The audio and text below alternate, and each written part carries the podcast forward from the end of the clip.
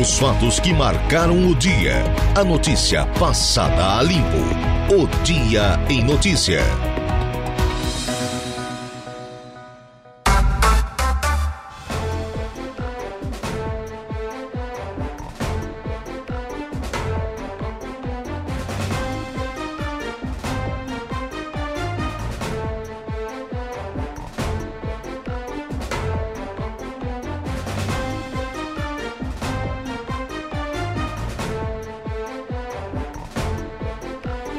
São 16 horas mais 11 minutos, isso mesmo, sim senhora, sim senhora, 11 minutos passados, ultrapassados das 4 horas da tarde dessa segunda-feira, nesse caso, o 5 de junho, ano da graça de 2023.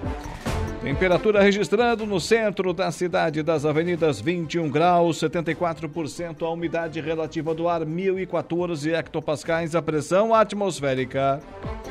Estamos começando agora mais um dia em notícia. Muito obrigado pela sua audiência. Sempre com o oferecimento de Angelone Araranguá. No Angelone é assim todo dia a dia de super promoções, super ofertas para você. Januário Máquinas, força, potência, durabilidade, economia confiabilidade que a sua terra precisa está lá na linha de montagem, na linha de produção da Januário Máquinas.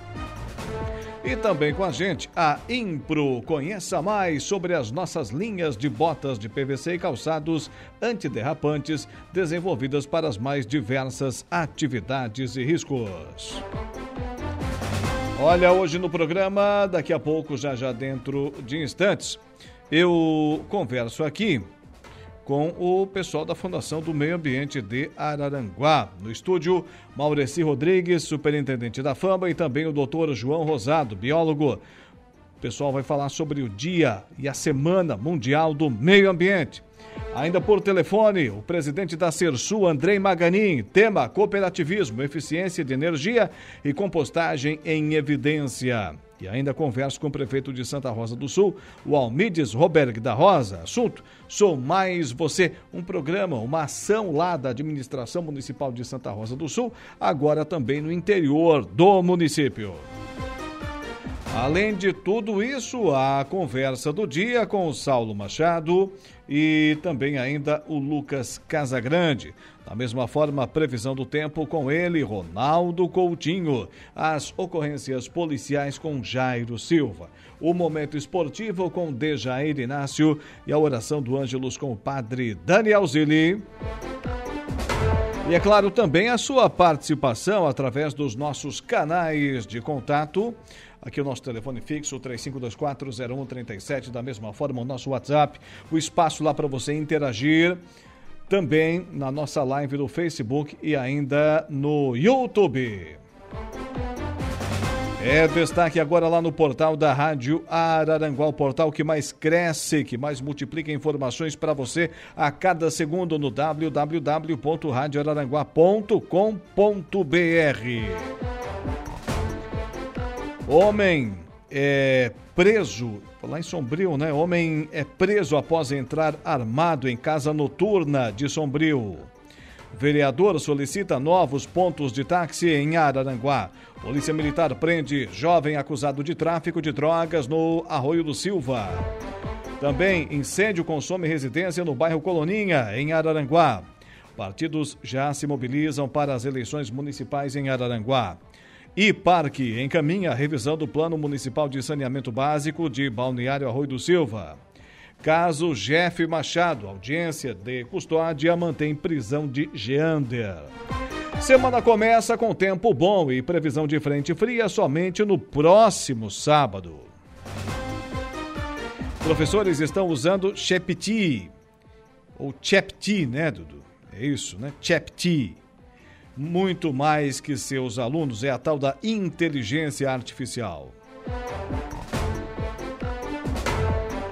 Educação de Santa Catarina oferece curso Enem gratuito aos alunos do ensino médio. São destaques agora no www.radioararanguá.com.br.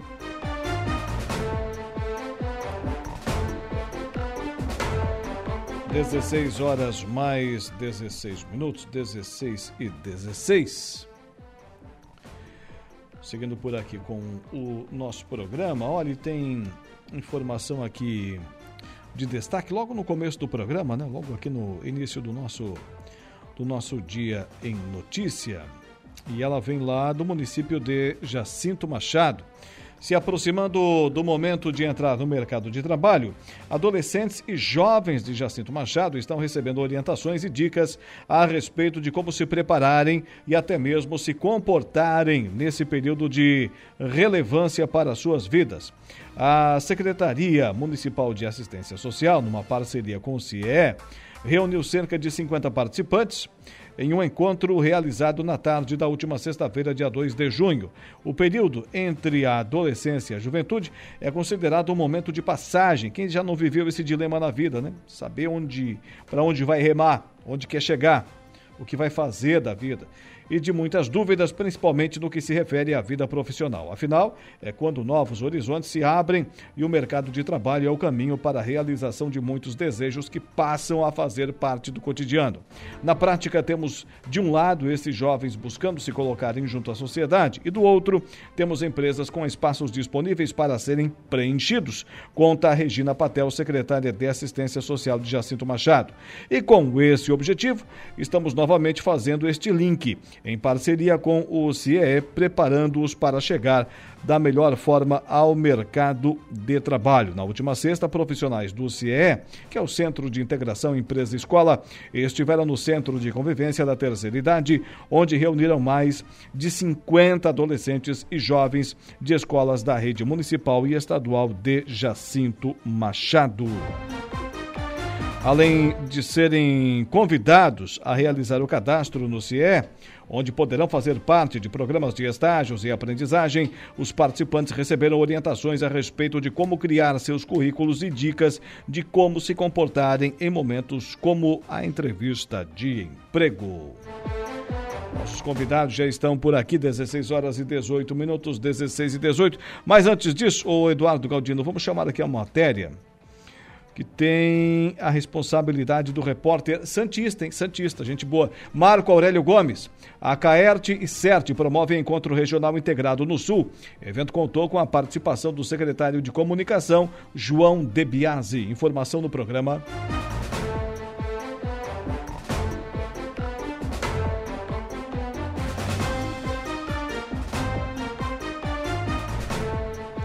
16 e 18. Vamos deixar essa para depois, então, Dudu. Vamos deixar essa para logo na sequência, porque vamos dar prioridade para os nossos entrevistados aqui é, nessa tarde de segunda-feira. Pessoal já chegou, tomou café, tomou água, já foram muito bem servidos.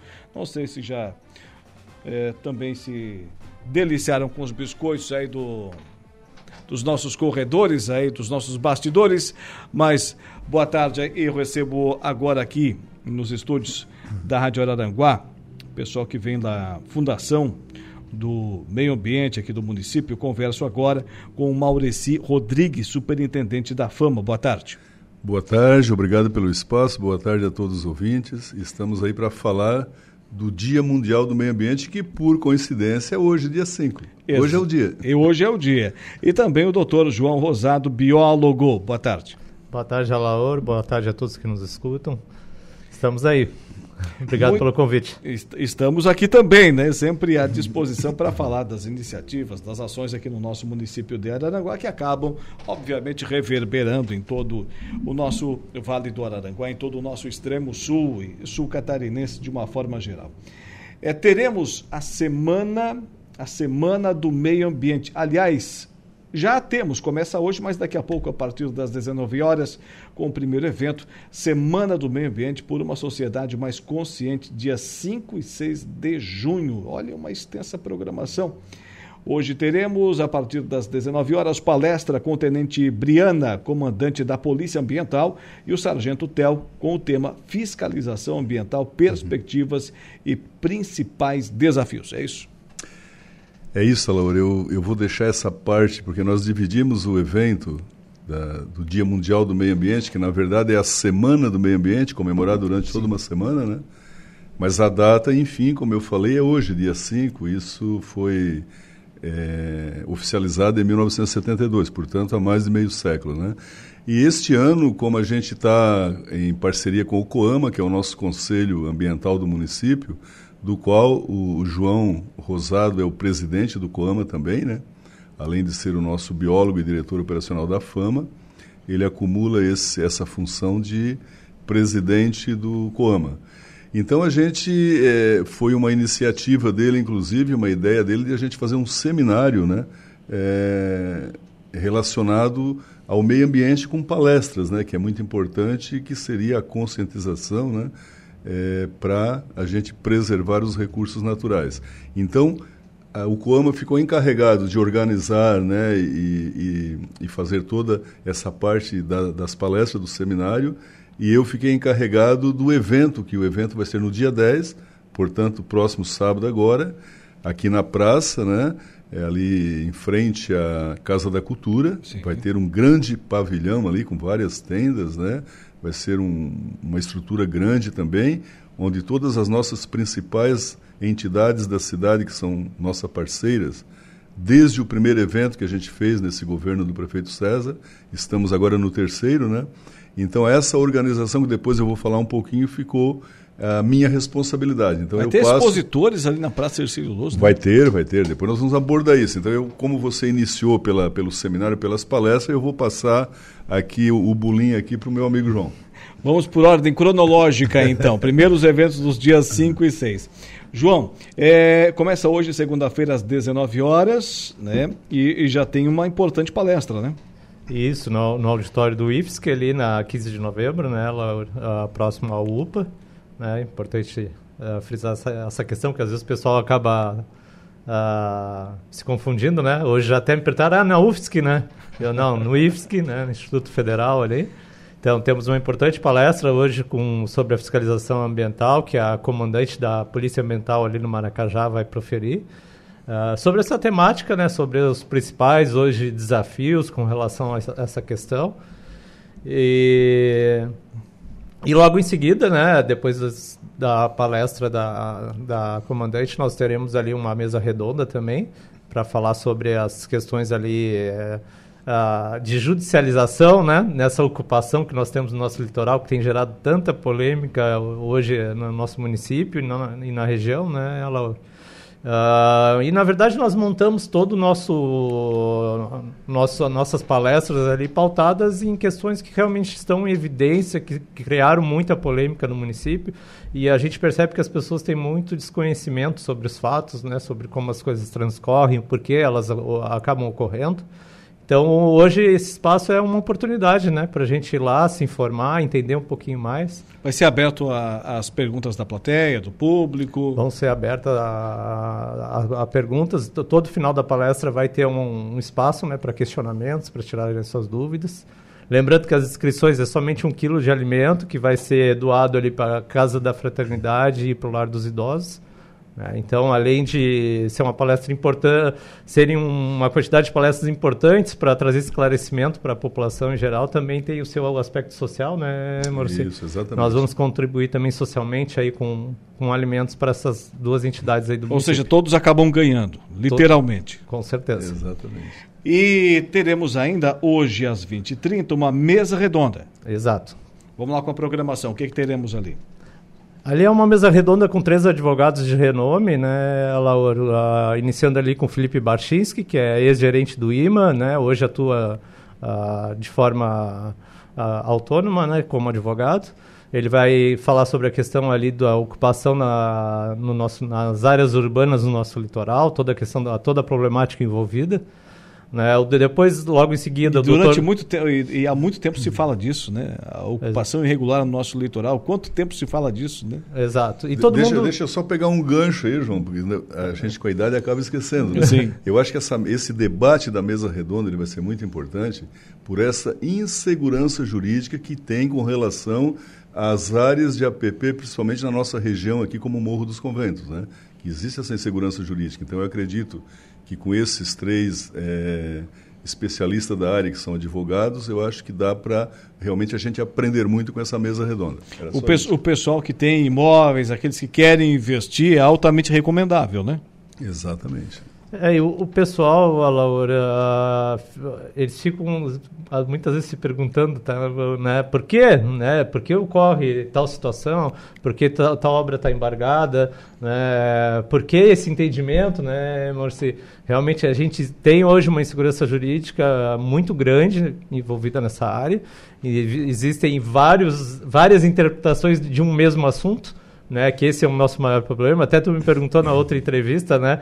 Uh, não existe jurisprudência. Te digo, Alaor, tem jurisprudência para os dois lados. Para todos pra, os gostos. Para todos os gostos. todos os gostos. E, esse é o grande problema hoje em relação ao assunto. Então, só para complementar, eu depois, logo em seguida, o Dr. Carlos, que é o procurador da Fama, vai, também vai falar. Vai falar sobre essas principais ações judiciais que estão ocorrendo hoje no nosso município. E logo após nós teremos o Dr. Aulos Eduardo de Souza ali que vai falar sobre a questão de sustentabilidade. Essa é a programação de hoje, de hein, hoje. De hoje.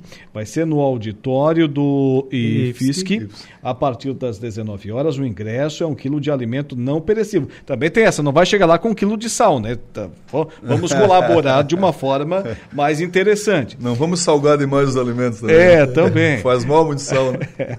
e ainda teremos amanhã, terça-feira. Pode trazer a programação de amanhã? Amanhã nós iniciamos a, as palestras também às 19 horas com a questão da CP do carvão.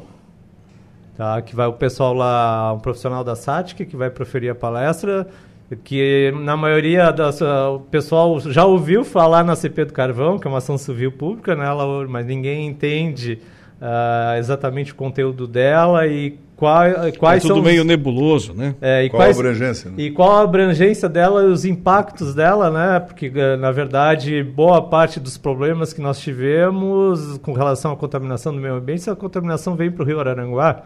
Né? Então, a Araranguá deve ser, deveria ser uma das cidades interessadas sobre o assunto e deveria estar na, nessa mesa redonda sobre essa temática, né? Sim. E então, logo após também nós teremos a questão do diagnóstico socioambiental, que hoje o município está realizando com a equipe da UNESCO, né, e que eh, nós tivemos essa mudança há pouco tempo atrás e que nossa nosso novo Código Florestal lá permitiu que os municípios, através do diagnóstico ambiental, pudessem trabalhar com a questão das APPs em áreas urbanas, né, porque na verdade o Código Florestal ele estabelece de forma rígida as APPs de acordo com a largura do rio, né?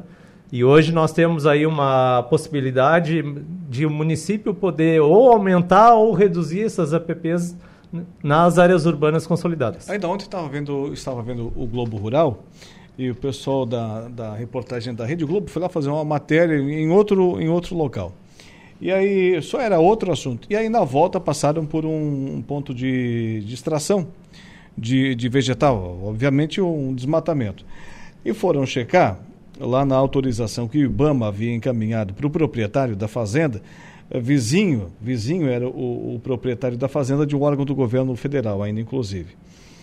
É da Emater, é, é uma fazenda vizinha de uma fazenda da Emater. E na autorização do IBAMA era possível extrair até, nove, o que não é pouca coisa aqui para a nossa região, mas para os padrões amazônicos, né, do Mato Grosso, ali, enfim, do, do Pantanal, é coisa pouca, 900 e poucos hectares na, na autorização, mas o sujeito acabou extraindo mais, desmatando mais de 1.300 hectares. E a reportagem flagrou assim de passagem, ó, um desmatamento, vamos checar isso aqui. E vai tá dando um problema terrível lá, né? Essa questão é, de, de acabar né, é, permitindo o que se pode ou não fazer. Hoje em dia, isso aí as autoridades estão de olho também, né? Estão, estão de olho. E a gente, como tu mesmo mencionou, Laura, a gente vive hoje no bioma Mata Atlântica que está com menos de 8% é, da Mata Atlântica não da... pode fazer praticamente nada, né? É, mas hoje nós temos menos de 8% da mata original, né? Então, tu falou aí 90 hectares na região amazônica, a gente não tem isso aqui em Araranguá de mato. Entendeu? Então, mesmo de forma fragmentada, provavelmente a gente não tem 900 hectares de Mata Atlântica aqui. É. Então, nós hoje temos em Santa Catarina menos uh, toda a região de, que tem Mata Atlântica, né, menos de 8% da mata original. Então, hoje isso está bem rígido. Santa Catarina, por exemplo, a Polícia Ambiental tem um sistema hoje de via satélite de, de alerta né, de, dessa questão de, de, de, de desflorestamento, né, principalmente ilegal, irregular, quando ele ocorre. Lá o satélite identifica, manda no sistema, já avisa, a Polícia Ambiental já vai no local. Então, hoje isso está para nós, né, para nossa realidade hoje aqui de Santa Catarina, é bastante rígido essa questão. Muito bem, e vai ser no auditório do IFSC Campus de Araranguá. É, tanto hoje quanto também amanhã, o evento nos dois dias, começando a partir das 19 horas, também conhecida popularmente como 7 horas da noite. É, inscrições, um quilo de alimento não perecível a ser doado à Casa da Fraternidade Lar dos Idosos de Araranguá. Para cada quilo doado, a organização doará mais um quilo. É isso? Exatamente. E atenção, gente, as vagas, por se tratar de, de um auditório, são vagas limitadas. E pode fazer inscrição no local, tá? Que é ah, é uma é? pergunta que o pessoal Isso. faz bastante, né, Porque às vezes as pessoas demoram para se decidir se vão poder ir ou não. Uh, pode fazer inscrição, as inscrições no local sem problema nenhum, havendo disponibilidade. Muito bem. Maurício, e no dia 10 o que, que teremos? Teremos o evento, né? Mas eu gostaria ainda de, de, de recuperar o assunto do João aqui na questão do, do, local. Porque eu mesmo me confundo, né? Depois que foi, que foi estendido a, a 15 de novembro lá e que o, o, campo de, o nosso antigo campo de aviação ele foi cortado no meio e ficou é, em duas partes. De uma tem o IFSC e de outra o UFSC, não é isso? Uhum. Então o IFSC é do lado esquerdo quem vai? ali. Isso. E o, a UFSC é lá direito, ali perto, quem vai para o armazém do peixe, é isso? Exatamente. Ali, ali é a UFSC, né? Isso. Só para deixar claro para a população, porque eu mesmo me confundo, né? Eu vou tentar ajudar, então. É, o IFSC é do lado da, da MESC. E, no, Na, no, sentido da MESC, mas e, só que é bem antes, né? Só que é um pouco antes. É. E a UFSC é do outro lado da, Exato, da avenida. Exatamente. Bom, bom, bom. Agora ficou bem claro para o pessoal. Bastante gente pergunta. Então, a sua pergunta foi exatamente sobre o evento. O, o evento a gente vai fazer no, no, no, dia 10, que seria já o final de semana da Semana do Meio Ambiente. A gente escolheu essa data em função de que o sábado ele é uma antivéspera do dia é, dos namorados, né? Sim. Dia dos namorados seria dia 12 numa segunda-feira, temos o domingo ainda, mas o domingo o comércio é, normal não abre, a não ser o shopping, né? Então, nesse dia, nesse sábado, vai ter um volume muito, muito grande de, de, de, pessoas né, buscando também o comércio no centro da cidade. A gente quer aproveitar esse movimento, por quê? Porque, justamente, como você perguntou no início, vai ter várias entidades ali oferecendo algum tipo de serviços é, social também para a população. Tanto na área é, do governo é, do município, né, como também é, da iniciativa privada. Por exemplo, o Instituto Mix, ele vai estar ali, né, com dois estandes, onde vai oferecer corte de cabelo gratuito, que eles têm aqueles cursos profissionalizantes, né? Olha então vai ter ali professores cortando o cabelo, vai ter vai ter um, um, alguma na área de beleza também, né? Sim. Ali para as para as namoradas, né? É. É, então a gente vai ter assim, vai ter, por exemplo, a, a Secretaria da Educação requisitou, para você ter uma ideia, 10 estandes, então eles vão apresentar um volume muito grande de, de, de apresentações também na área de educação ambiental, né, ensinando as crianças a preservar. A, a saúde, a Secretaria da Saúde vai estar também com um staff grande ali de é, de prestação de serviços no sentido de vacinas, vacina para gripe, é, vacina para H1N1, vacina é, também ainda é, que ainda estão vacinando é, para o Covid-19, né? E, por exemplo, nós temos também a, a, a UFSC, que vão estar ali, a Unesc, a Unesc vai estar, já passou no grupo ali, também com, com bastante atividade ao público ali, né? Mostrando o trabalho que é feito é, nos, nos, campos da Unex, Unesc aqui de Araranguá também. Então vai ter assim, o, o Rotary vai estar ali também, que são entidades. Os clubes é, de serviço. Clubes de serviço, o Lais vai estar também, enfim. Todas essas entidades que são parceiras, elas vão estar prestando algum serviço, né? Assistência Social, Secretaria do Bem-Estar Social também vai estar ali, toda praticamente toda a staff do governo vai estar ali. Mas tem muita, muitas entidades é, assim é, de clube de serviço também que vão estar presentes.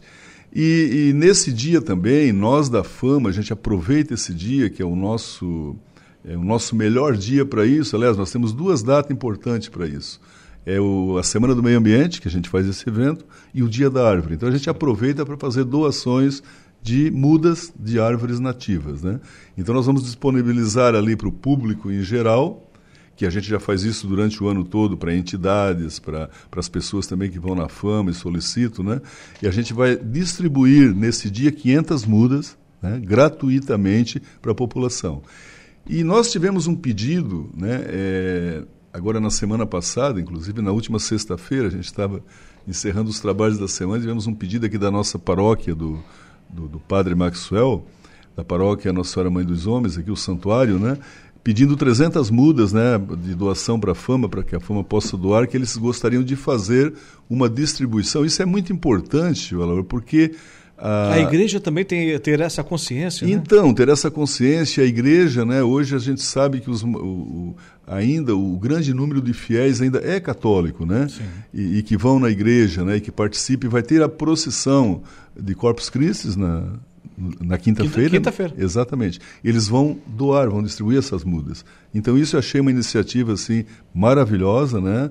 E a gente vai então conseguir também essas 300 mudas para doar para o santuário. Então esse trabalho de seminário, como o João falou, de conscientização, mais esse trabalho de incentivo para que a gente possa reflorestar a nossa cidade. O João apresentou um dado aqui importante, né? que a gente só tem 8% da nossa mata atlântica, então você imagina 8% é nada, né? É. Então nós precisamos plantar muito, plantar muitas mudas, né? E isso, isso nos dá assim um incentivo muito grande para correr atrás e, e, fazer essas doações, porque você, para você ter uma ideia, nós estamos aí em apenas dois anos e meio, dois anos e meio deste governo, e nós já fizemos uma distribuição na fama de mais de 5 mil mudas de árvores. Isso faz diferença. Né? Isso faz a diferença. E agora, com esse evento que vai vir, nós vamos passar dos 6 mil. Então, isso é muito importante. É importante a nossa sociedade saber né, que realmente, através da fundação do município, o governo vem trabalhando realmente para que a nossa cidade recupere um, digamos assim, um status status mais privilegiado nessa área ambiental. Né? E que o pessoal tenha, tenha consciência né, o Mareci também ainda, o, o, o, João aqui que está, que está conosco, de que ao adotar, ao levar para casa, lá para sua propriedade, uma muda de árvore, aquilo deve ser cuidado como se fosse um, um pet, um animal, enfim, um, é um ser vivo que está ali. Não pegar e jogar lá em qualquer canto, né? A hora que dá na telha, vai lá e planta. A hora que vai olhar, a árvore já está morta. Não, com um objetivo, não. Eu vou pegar essa muda e vou plantar em tal local e vou cuidar dela para que realmente frutifique e dê resultado, né? Não, e exatamente isso que você colocou, eu acho que o João é biólogo, deve ter alguma experiência científica nessa parte, mas eu vou falar de uma experiência não tão científica, um pouco mais espiritual, que o japonês ele costuma, ele, ele faz testes, sabe? Ele faz experiência. Estão aí os bonsais para comprovar então, isso. Então, ele planta duas mudas idênticas. Com uma ele conversa, ele pede para que ela cresça, ele diz palavras positivas. E, e no final de dois, três anos, a, a diferença é muito grande. Então, isso ficou provado que a natureza que árvore ela recebe o carinho e o amor Sim. que a gente oferece. Então, além da, da, da água, né? Além do, dos nutrientes e, e, do esterco que se põe, essas palavras de carinho, de amor, cuidar com carinho, faz toda a diferença. Olha para um lado, olha para o outro, se não tiver ninguém olhando, vá, conversa com a árvore. É, pode te chamar de doido, mas é importante. Não, e você já percebeu que todo quintal, todo pomar, todo jardim, onde as pessoas idosas cuidam, é diferente? Sim. As plantas, por quê? Porque eles se dedicam ali é com É uma amor. troca, né? Claro, é, a gente mais jovem não tem tanto tempo, vai lá, bom, tem que botar água, botamos tal. Mas não, é, eles conversam com a planta. Eles dedicam não só o tempo, mas dedicam o amor deles para a planta. Isso é muito importante. E outra coisa, né? Temos aqui os nossos equipamentos que a administração municipal está concluindo agora, seja o calçadão, com a sua parte coberta também, a Praça Ercílio Luz. Daqui a pouco a sociedade vai começar a utilizar esses equipamentos, né? E, e já começa por aí. Exatamente. Eu acho que essa parte de educação, de um modo geral, das da nossas comunidades, né, dos nossos munícipes, no trato, né, com o zelo da, das coisas públicas que são feitas, né, e que são plantadas como a parte da natureza também, é importante porque, na verdade, ele não é um dinheiro, o di todo o dinheiro público é um dinheiro nosso. É um dinheiro seu, meu, né, do João, de todos, de, de todos nós, de todos Sim. os munícipes. Então, cada algo que se perde, né, porque a gente se descuidou ou porque cometeu alguma infração e acabou é, estragando algo público, nós est estamos estragando o nosso próprio dinheiro, tendo o nosso próprio prejuízo embutido ali, né? O nosso próprio esforço. O nosso próprio esforço também, exatamente. Então tá, senhores, temos hoje a programação, que já começa no, do evento lá no auditório do IFES, que a partir das 19 horas. O ingresso é um quilo de alimento não perecível, pode fazer inscrição, inscrições de forma antecipada, ou então lá mesmo na hora do, do evento. Hoje às 19 horas e amanhã também no mesmo horário. E ainda temos o evento da Praça Ercílio Luz no próximo dia 10. É isso, pessoal? E, exatamente. E você está, é nosso convidado, Estaremos né? lá. Todos Obrigado. da rádio aqui até porque você participando num evento como esse, um seminário como esse, de repente, no próximo ano nem precisa a gente vir dar entrevista, você já fala tudo para nós. Né? Eu conheço. Não, o principal é você, o principal é você. A gente vai para não passar vergonha aqui nas perguntas, é. sempre agregando o conhecimento para transmitir para os nossos ouvintes. Senhores, muito obrigado. Muito obrigado, obrigado a todos os ouvintes, e especial obrigado à direção da rádio que sempre está conosco aí, nos oferecendo o espaço para que a gente possa divulgar esses eventos tão importantes do nosso município. Muito obrigado, João. Meu agradecimento também à Laura, à Rádio Araranguá e a todos que estão tiraram um tempinho aí para nos escutar um pouco. E espero todo mundo lá. Quem é puder estar presente lá, vão lá e, uh, como eu digo, se informem né? Ah, porque às vezes a gente acaba, às vezes, tecendo comentários sem, sem ter muito embasamento e informação. Hoje é uma oportunidade para a gente ter isso. Não esquece do quilinho de feijão, se for. Né? É, bem melhor. 16h42, intervalo comercial. Daqui a pouquinho a gente volta.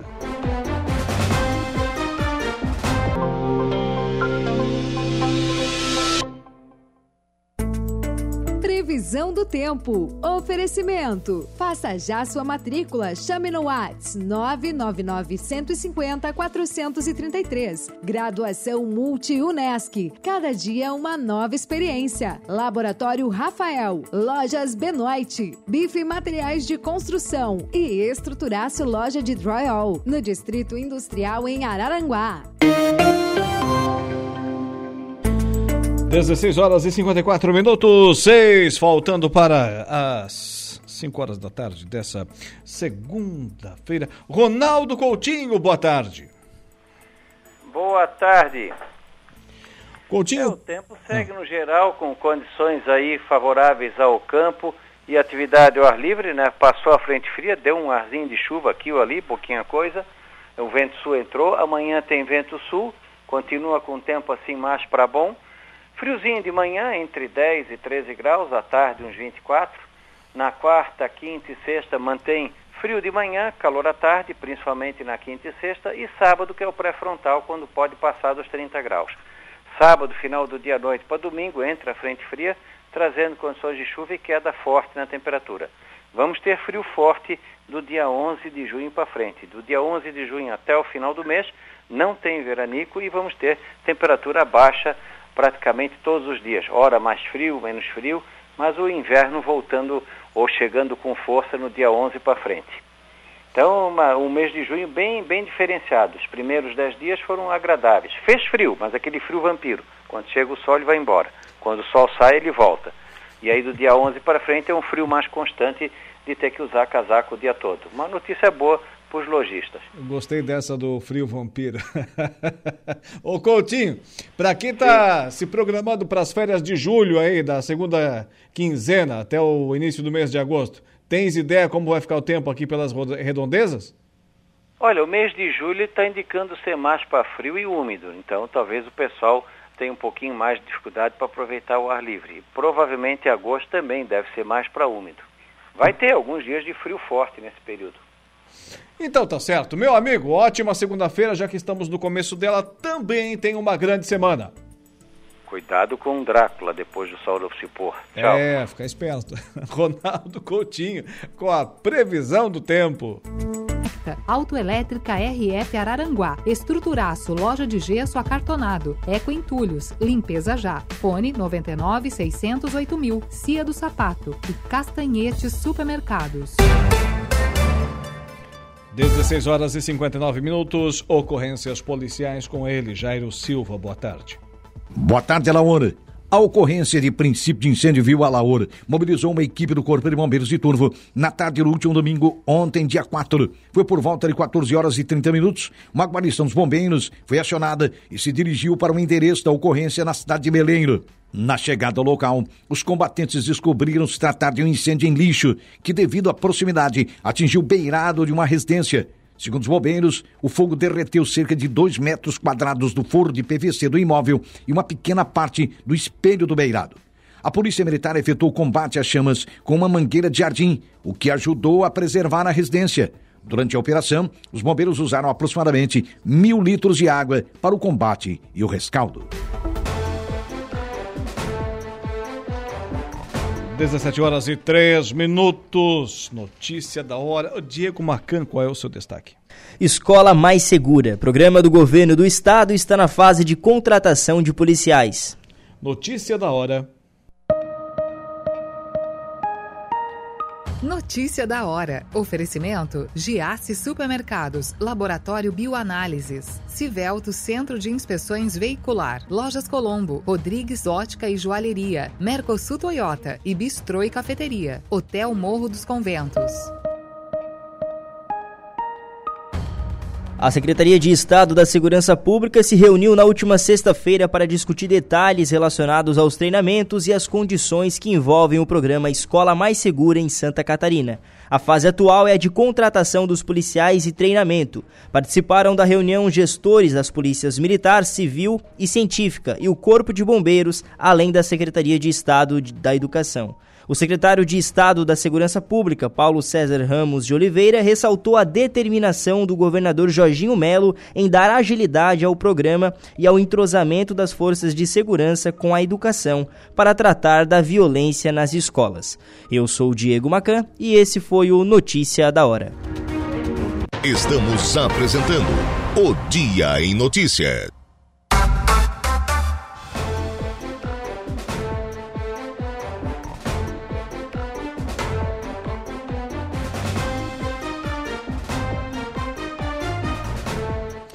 Agora são 17 horas mais 21 minutos, 17 e 21. Estamos de volta com o nosso Dia em Notícia. Muito, mas muito obrigado mesmo pela sua audiência crescente qualificada aqui na programação da sua, da minha, da nossa Rádio Araranguá 95.5 FM para todo o sul do estado de Santa Catarina, norte e nordeste do Rio Grande do Sul. O nosso Dia em Notícia tem o um oferecimento também da Impro. Conheça mais sobre as nossas linhas de botas de PVC e calçados antiderrapantes desenvolvidas para as mais diversas atividades e riscos. Bota casual lazer, bota infantil, calçado antiderrapante, botas de PVC. Solicite um atendimento 3537 9078 e 3537 9081. A Impro vem ao longo dos seus mais de 14 anos de existência investindo em soluções e equipamentos de proteção individual para os mais vastos segmentos do mercado. Também com a gente a Januário Máquinas, Tratores e Implementos. Temos uma linha de implementos agrícolas para diversas culturas e produção de tratores autopropelidos JP Reverse. Fabricação própria de peças de reposição. Produzimos peças de reposição trazendo qualidade e também economia. 26 anos de respeito ao homem do campo. A JP Januário utiliza matéria de primeiríssima qualidade, modernos processos de fabricação e o mais importante, uma história de respeito e compromisso com o cliente no mercado de reposições de peças agrícolas nacional. Com essa visão, a empresa e seus colaboradores caminham rumo a um objetivo: a satisfação total dos seus clientes. E por falar na Januário, vamos à capital brasileira da mecanização agrícola, ali às margens da SC é, 108, no município de Turvo, do ladinho do CTG Vale da Amizade, na sede da Sersul, conversar com o presidente da Cooperativa de Eletricidade. Andrei Maganin, boa tarde. Boa tarde, Alaor. Boa tarde aos ouvintes da Rádio Araranguá. Boa tarde especial ao associado Sersul que nos ouve nesse momento. Muito bem, presidente, temos aqui uma pauta para falar sobre o cooperativismo, eficiência de energia e compostagem em evidência, um desses programas, uma dessas ações que a cooperativa realiza. Mas antes de adentrarmos nesse assunto, vou lhe perguntar o seguinte: já está devidamente familiarizado aí com o comando da cooperativa nesses pouco mais de dois meses na presidência da Sersul? Então, Alaor, eu já vinha participando da Sersul há algum tempo, né? Quando eu era, naquele momento, na gestão passada do presidente João Zanetti, eu era do conselho de administração e eu tinha uma participação ativa. Eu ia na Sul. Ah, a gente tem um compromisso de ir lá uma vez por mês na reunião de diretoria, mas eu participava ativamente. Então eu já conhecia a Sul, já sabia da condição que ela se encontrava e sabia daquilo que ela poderia fazer. Então, estou familiarizado, claro que agora, como presidente, é novos desafios que se apresentam, mas eu já tinha uma boa noção de como estava a Sersul naquele momento, ano passado, e como ela estaria agora. Então, estamos aí nesse desafio, mas tudo sob controle. Muito bem. Secretários de Educação e diretores das escolas dos cinco municípios de atendimento integral da Sersul receberam positivamente o projeto Socioambiental 2023 a ser desenvolvido com os terceiros anos eh, do ensino fundamental. O presidente, André Maganin, recepcionou os gestores, destacando a importância da educação na vida das pessoas e agradecendo por aceitarem o convite para participar dessa nova edição do projeto. Presidente André Maganin, nos fale um pouquinho sobre isso.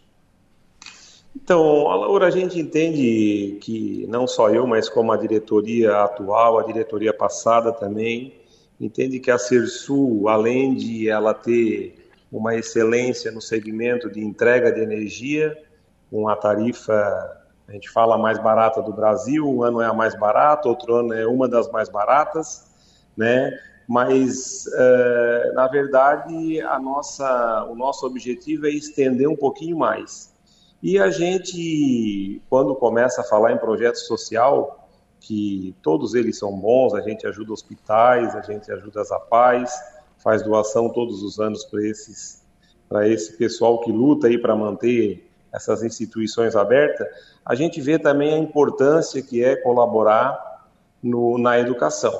Então, todos os anos a gente desenvolve um projeto e nesse ano é um socioambiental de eficiência energética e compostagem. No dia primeiro nós convidamos os, o, todos os secretários de educação para participarem do lançamento. Recebemos com positividade, porque foi. É, ele, sempre, ele sempre recebe com alegria, porque eles entendem também que é alguém mais que está preocupado com a educação das crianças, dos jovens, que é aquilo que nós podemos ter de, de eu acho assim, é, nada é mais importante do que fazer uma doação nesse sentido. Que a gente sempre escuta falar, sempre desde criança na escola, que o futuro do Brasil são as crianças, são os adolescentes. Mas se nós esperar sempre lá no futuro, não adianta. Então tem que investir agora e a Sersul enxerga isso com muita positividade e investe nisso e eu acredito que vai continuar por muito tempo assim. Muito bem, presidente, o lançamento da ideia ocorreu no dia 1 de junho, na última quinta-feira, portanto, na sede da Cersul em Turvo. E agora, as próximas etapas, nessas próximas etapas, a Cersul vai até as escolas, é isso?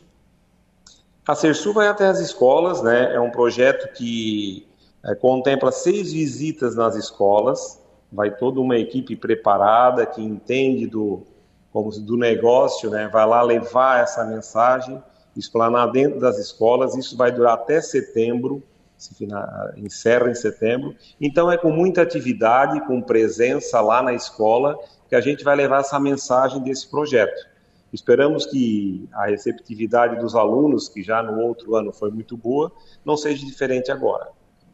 Muito bem. E segundo o engenheiro ambiental da Cersul, Giovanni Scarduelli Martins, a Cersul possui um compromisso, isso a gente sabe, né, com a comunidade, que reflete na manutenção, inclusive, do seu diferenciado, né, certificado ISO 9001. Agora, presidente, para encerrar, e essa fatura aí continua sendo uma das mais baratas mesmo do Brasil?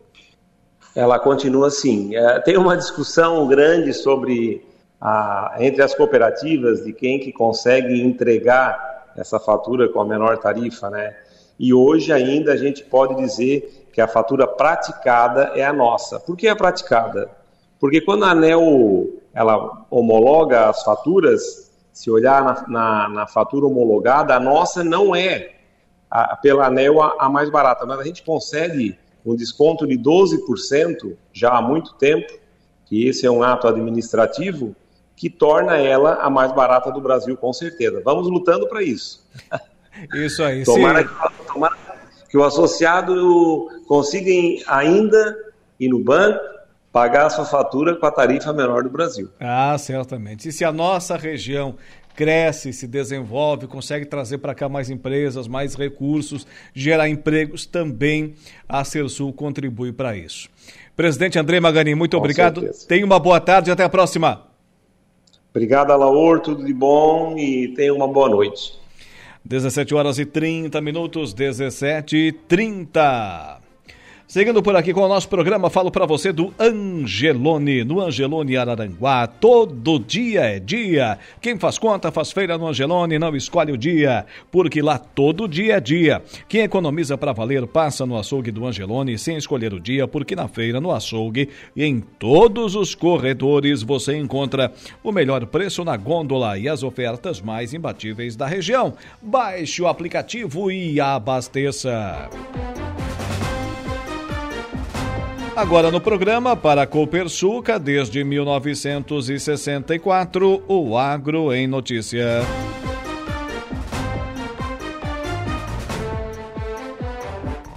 O Agro em Notícia. Oferecimento. Copersuca. Há 57 anos cooperando com muito sucesso.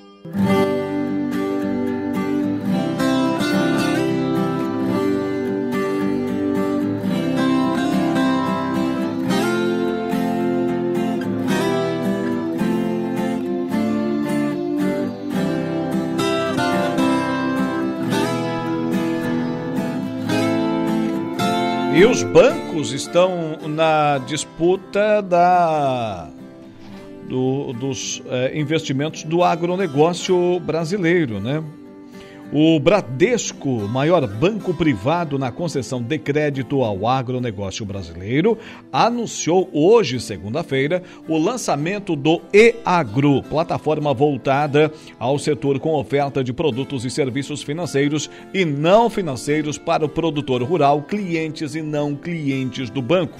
No EAGRO, toda a cadeia do agronegócio terá disponível soluções de crédito para produção agrícola, pecuária, empréstimo pessoal, modalidades de seguros, além de oferta de produtos como máquinas e equipamentos, ferramentas de gestão agrícola e de sustentabilidade. Também será possível contratar a cédula de produtor rural CPR digital de forma totalmente online. O Agro em Notícia tem sempre o oferecimento do Sistema Democrático de Gestão da Copersuca. Nossas decisões sempre levam em conta a opinião e o desejo dos nossos associados. Realizamos Assembleias Gerais Ordinárias em que todos os associados participam. Elegemos democraticamente os conselheiros de administração, conselheiros fiscais e membros dos comitês educativos. Nessas assembleias anuais informamos todas as ações do ano e convidamos a todos para uma deliberação cooperativa sobre sobre os resultados e planos futuros. Desde 1964, essa é a Copersuca.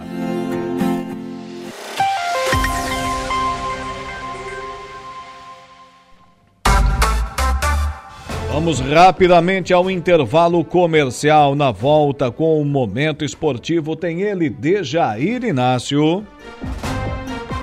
A notícia passada a limpo. O Dia em Notícia.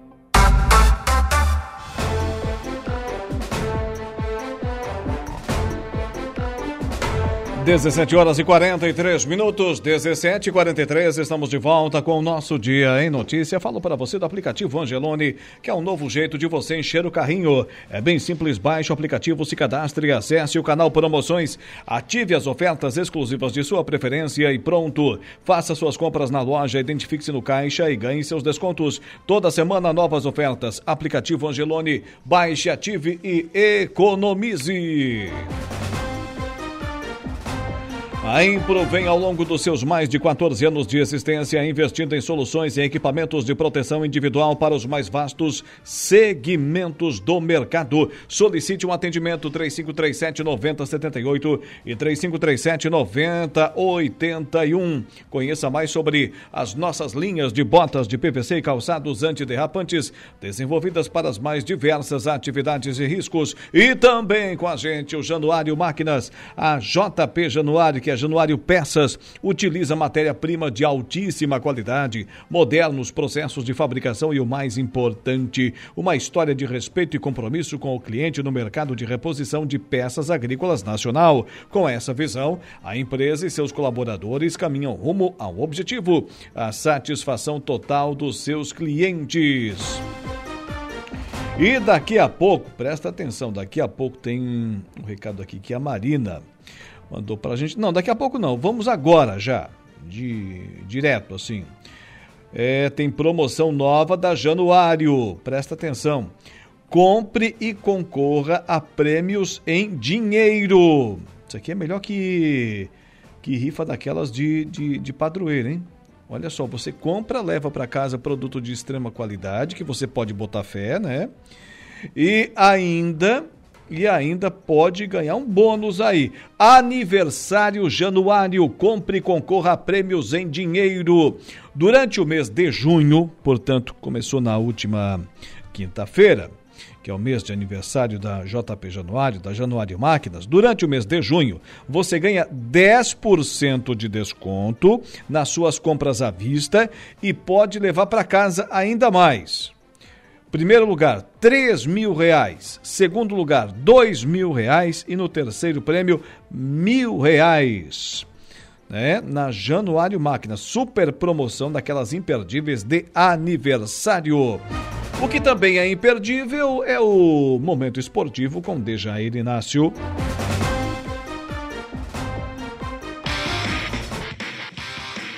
Momento esportivo. Oferecimento de Pascoal Araranguá. F3M, o Lojão Materiais de Construção. Gui Autocar Mecânica Automotiva. E Roberto Despachante.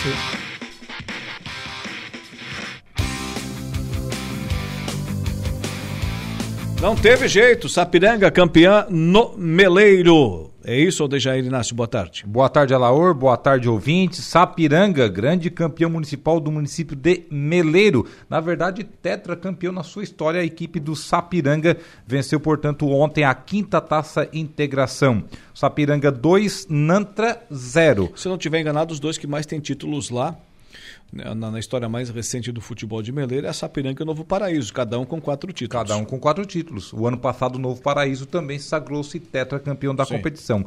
Ontem o Sapiranga venceu o placar de 2 a 0 com dois gols do artilheiro do campeonato, o Evinho. O Evinho acabou marcando dois gols ontem e fechou com oito gols ao total, artilheiro do Campeonato Municipal de Meleiro da edição de 2023. Digamos que barba, cabelo e bigode, porque também teve a defesa menos vazada da equipe do Sapiranga com apenas 11 gols sofridos. A equipe do Sapiranga, que na fase classificatória foi o quarto colocado foi conseguiu ali no último furinho da cinta sua sua vaguinha aí para a semifinal e acabou vencendo aí os favoritos e chegou aí a conquistar o título a equipe do técnico Edmilson Rabelo, que também é o treinador do Araranguá Esporte Clube. O terceiro colocado foi a equipe do Pé de Pato, que havia perdido na semifinal e venceu o Novo Paraíso pelo placar de 2 a 1 e sagrou-se aí com a terceira colocação da competição. Alaur Alexandre. E no Maracajá temos definidos os finalistas? Atlético Maracajá e Espigão Grande irão fazer a grande final no próximo domingo, porque ontem eles acabaram passando por seus adversários. O Espigão Grande no critério ali de vantagem, já que fez a segunda melhor colocação no geral, empatou em 2 a 2 com o Vila Beatriz e classificou com esse empate. Já o Atlético Maracajá também jogava pelo empate, mas goleou o Real Maraca pelo placar de 4 a 0. Portanto, no próximo domingo, às 15 horas, próximo domingo, dia 11 de junho, Atlético Maracajá e Espigão Grande farão a grande decisão do Municipal de Maracajá. E quais são as novidades lá do Suíço do Barro Vermelho? Já tem dois semifinalistas lá na taça Oswaldo Maurício de Souza, lá no Centro Esportivo da família Souza. A família Teixeira e também a equipe do Pavei. São os dois primeiros semifinalistas da competição. A família Teixeira venceu pelo placar de 3 a 2 o Real Maraca e o Pavei venceu pelo placar de 1 a 0 a equipe do BMH JKS. Próximo sábado jogarão outras quatro equipes nos outros jogos das quartas de finais. Às 15h30, Arseno contra Nativos e às 16h30, Ajax contra Pontão, Juliandro Jax, corretor de imóveis. Na audiência aqui da Rádio Araranguá, curtindo a nossa live lá no Facebook, a Val Teixeira. Obrigado, Val, pela curtida lá na nossa transmissão pelo Facebook. A grande Val Teixeira. E o nosso glorioso Araranguá Esporte Clube anuncia mais um atacante. Mais um atacante. Esse atacante vestiu a camisa da seleção brasileira de base. É o Vinícius Oliveira, 22 anos, imbitubense.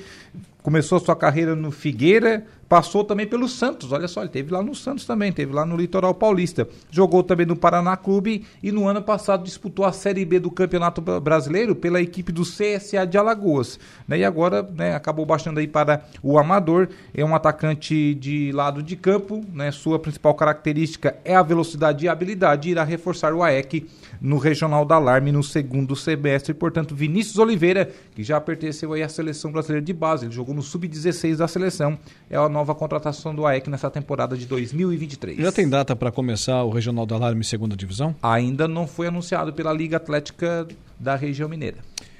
Do amador, vamos ao profissional, quarta divisão do Campeonato Brasileiro, Série D de a dado. Série D, que ninguém segura o Ercílio Luz, que é o líder da competição, líder do grupo 8, na verdade, que são por grupos, ela é regionalizada, né? Já que são Sim. 64 equipes ao total participantes. O Ercílio Luz venceu o Concórdia fora de casa, lá no oeste do estado, placar de 1 a 0. Também tivemos mais catarinenses em campos. É, o Camboriú acabou perdendo para o São Joséense, equipe paranaense lá de São José dos Pinhais por placar de 2 a 0. O Novo Hamburgo perdeu em casa para o Caxias, Caxias 2 a 0. O Heitor Bigarella está feliz da vida, nosso ouvinte aqui, o Heitor Bigarella. E o Brasil de Pelotas empatou lá no Bento Freitas, placar de 2 a 2 com o Aimoré. Esses jogos aí do grupo D, o grupo sulino, digamos assim, da Série D do Campeonato Brasileiro. E hoje tem um jogo pela, pela Série D, tem trem e Princesa a partir das 20 horas da Série D. Vamos para a Série C, que hoje tem São Bernardo e Figueirense. Tem São Bernardo e Figueirense. Logo mais às 20 horas, o Figueira, que é o 13º colocado com 7 pontos, busca aí uma vitória fora de casa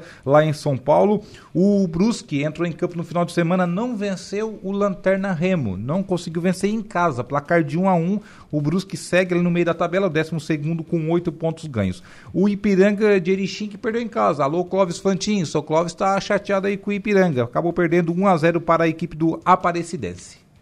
Agora na segunda divisão, o Criciúma ganhou, mas levou azar na rodada, né? Até o Novo Horizontino ganhou fora de casa. Todo mundo ganhou e o Criciúma ficou no mesmo quarto lugar, né? Acabou Vitória ganhando, Vila Nova ganhando, enfim, o Criciúma foi a 20 pontos, mas fica na mesma posição, mesmo quarto lugar. 3 Quando a teve 0, a chance, né? não aproveitou, né? É, mas tá dentro do normal, tá dentro do normal, tá dentro da, do que calculava a direção do Criciúma e a comissão técnica nessa décima rodada do Campeonato Brasileiro da Série B. O Criciúma goleou o Atlético de Goiânia, uma vitória maiúscula, até porque o Atlético é um dos favoritos também ao acesso. Vai ficar Sim. por ali o campeonato todo, provavelmente a equipe Goiânia. E acabou o Criciúma aí goleando o placar de 3 a 0. Também tivemos o Botafogo empatando em 0 a 0 com a Tombense. A Chapecoense perdeu mais uma, agora 2 a 0 para o Ceará, lá no Castelão. O Vitória, líder do campeonato, também venceu 3 a 0 o Ituano. O Havaí também perdeu na rodada para o Juventude 3 a 2 no Jacone. Mirassol 1, Ponte Preta 0. O ABC perdeu em Natal 1 a 0 para o Novo Horizontino, Vila Nova 3 a 0 sobre o Sampaio Correia, o Guarani perdeu em Campinas, lá no Brinco de Ouro da Princesa para o CRB 1 a 0 e também tivemos mais uma equipe que perdeu em casa, o Londrina. Londrina vai patinando nesse início de campeonato. 2 a 1 para o esporte lá no Estádio do Café. O esporte que tem dois jogos a menos. Desses dois aqui, se ele ganhar um só, ele já ultrapassa aí o Criciúma no critério de, nos critérios de desempate.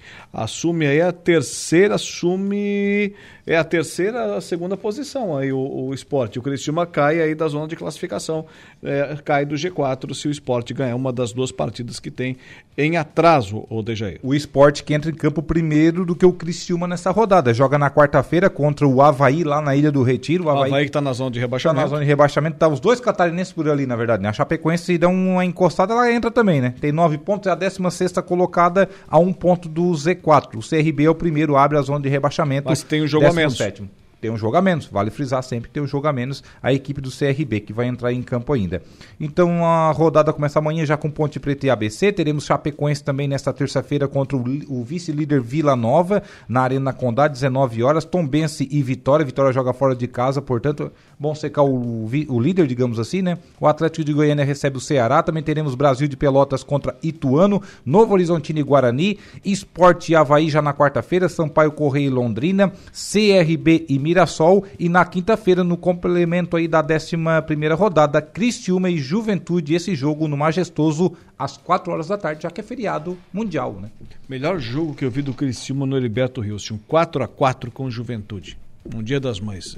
Foi liberado o ingresso para as mulheres e lotou o Heriberto Rios, o Cristiúma estava perdendo o jogo de 4 a 1 nossa, e empatou 4 a 4 pela Série B. Não me pergunte o ano, mas era 1900 e Guaraná de Rolha. O jogo mais emocionante que eu vi, que eu fui ali no Heriberto Wills e assisti, foi aquele 4 a 1 contra o Fortaleza na final de 2002. Também, também estava lá. Eu estava lá e assisti aqueles três gols do Paulo Baier. Foi uma chuva que Deus mandava. O Senhor perdeu o jogo de ida 2 a 0. Se é hoje não acontece aquela partida, tá? Porque Sim. o gramado estava completamente encharcado, não tinha condições. É verdade. Mas o, vale jogadores destacar... do, do Fortaleza batendo até na sombra. Nossa, e o Fabiano pegou duas bolas antes do Criciúma fazer 1 a 0 uma mesmo com os pés, que olha, até hoje a gente comenta, quando a gente tá na nossa rodinha, ele joga inclusive no meu time, e a gente comenta ainda aquela defesaça que ele fez com os pés. Muito bem, agora vamos falar da Série A. O, o que, que aquele teu time tem, tem que não chuta no gol? Segundo tempo inteiro não chutou uma bola no gol. É porque se muito, né? É, aí deixa aberto atrás e a, arriscava golear. É, e se o Santos chutar, vale frisar que a gente é trave livre, né? A gente não tem goleiro.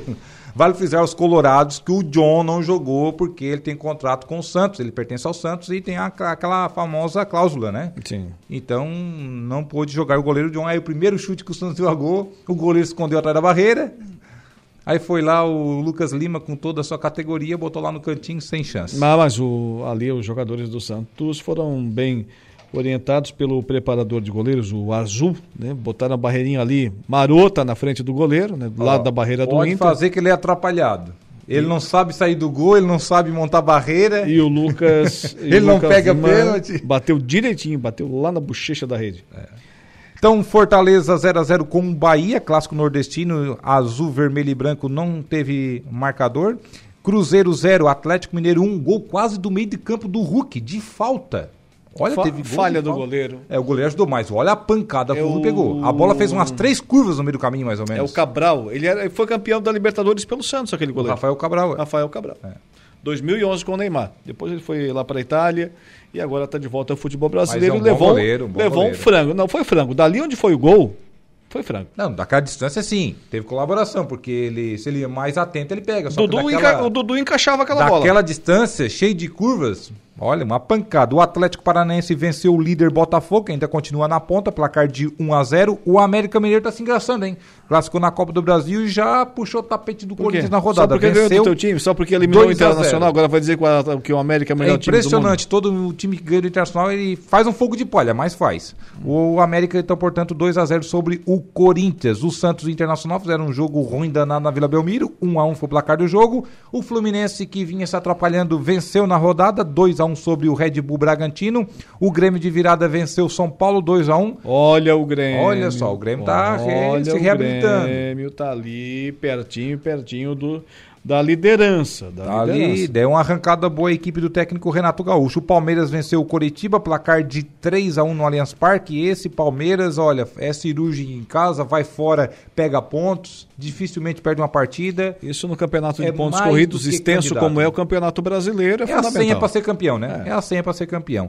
E o Goiás perdeu em casa para o Cuiabá, 1 a 0 gol de um ex-palmeirense, o Daverson. E hoje, no complemento da rodada, rodada de número 9, a décima rodada, teremos clássico carioca, Laor. Daqui a pouco, às 20 horas, no Maracanã, Vasco e Flamengo. E já vem informação aqui que não joga no Flamengo. O Gabigol e também o Everton Ribeiro. O Vasco vai Pereira, zagueirão. Escreve o que eu tô dizendo. O Vasco ganha esse jogo e joga o Corinthians na zona de rebaixamento. É, o Corinthians é outro, né? Se encostar, ele entra, né? É. 16 colocado com 8 pontos, 17 é o Goiás com 7, América 18 também 7, Vasco tem 6 pontos, é o 19 e o Coritiba é o, é o Lanterna, portanto, o 20 colocado com apenas 3 pontos ganhos. É o, o- Digamos que não é só o Vasco que, que vai jogar nessa rodada, digamos que os corintianos também jogam, né? É. Jogam torcendo para o Flamengo. É Também, coisa séria, também. rapaz. Brasileirão é assim, né? Você, ao mesmo tempo que torce, você seca ou torce para um adversário também. Tem Tem, tem a próxima rodada aí ou não? Temos, temos a próxima rodada. Vamos que é lá, tem um tempinho, final de semana. 17h59. Próxima rodada somente sábado, Coritiba e Santos no Couto Pereira, Corinthians e Cuiabá, Atlético Mineiro e Red Bull Bragantino, Bahia e Cruzeiro e também Botafogo e Fortaleza. No domingo, dia 11, América Mineiro e Atlético Paranaense, São Paulo e Palmeiras, clássico Paulista, Inter e Vasco da Gama no Beira-Rio, Flamengo e Grêmio no Maracanã e também o complemento da rodada ainda no domingo com Goiás e Fluminense. A classificação, Alaor? Flamengo e Grêmio no Maracanã? Flamengo e Grêmio no Maracanã. Três pontos pro Flamengo. Renato Gaúcho é o técnico, né? Acabou a gracinha, né? Ah, é Renato Gaúcho técnico contra o Flamengo no Maracanã. Se não levar sacode 5 a 0 né? O Grêmio vai chegar sexta lá com a delegação, o Ronaldo já vai pra Copacabana ficar lá só jogando futebol. Nossa. Botafogo líder com 21 pontos, Palmeiras vice-líder com 19, Atlético Mineiro terceiro colocado com 17, Grêmio é o quarto também com 17 pontos. Será que nessa rodada o Palmeiras ultrapassa o Botafogo? É. O Grêmio vai jogar, o Botafogo vai jogar com quem? Botafogo joga com Fortaleza em casa. Em casa ganha. ganha. O Palmeiras joga no Morumbi com São Paulo. Também ganha. Também. É, vai continuar o Fica. Botafogo líder e o Palmeiras vice. Falar em Grêmio, Amarne Costa, boa noite, Alaor. Boa noite, boa noite também aos ouvintes. Já estamos no G4, diz a Marne aqui, mas diante da tabela, ô Marne, como falamos em instantes atrás, é, foi só entrar e sair já na próxima rodada, né? Porque vai pegar o Flamengo, sabe como é que é a paixão que o Renato Gaúcho tem pelo rubro-negro da Gávea. Que ele já disse que ele é flamenguista, É, né? aí você sabe o resultado. Aí ele foi pro Fluminense também, disse que era tricolor desde pequenininho, que admirava muito o Fluminense. Onde ele vestiu a camisa, ele disse que era torcedor, né? Então tá. Era isso? Era isso. Voltamos amanhã. Um abraço, Laur. Boa noite. Boa noite. Dejair Inácio e o Momento Esportivo. Momento de reflexão e fé.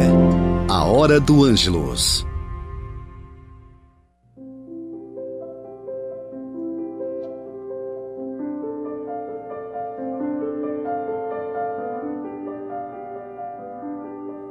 Olá, queridos ouvintes do programa O Dia em Notícia. Rainha do céu, alegrai-vos, aleluia, porque quem merecestes trazer em vosso seio, aleluia. Ave Maria, cheia de graça, o Senhor é convosco. Bendita sois vós entre as mulheres, e bendito é o fruto do vosso ventre, Jesus.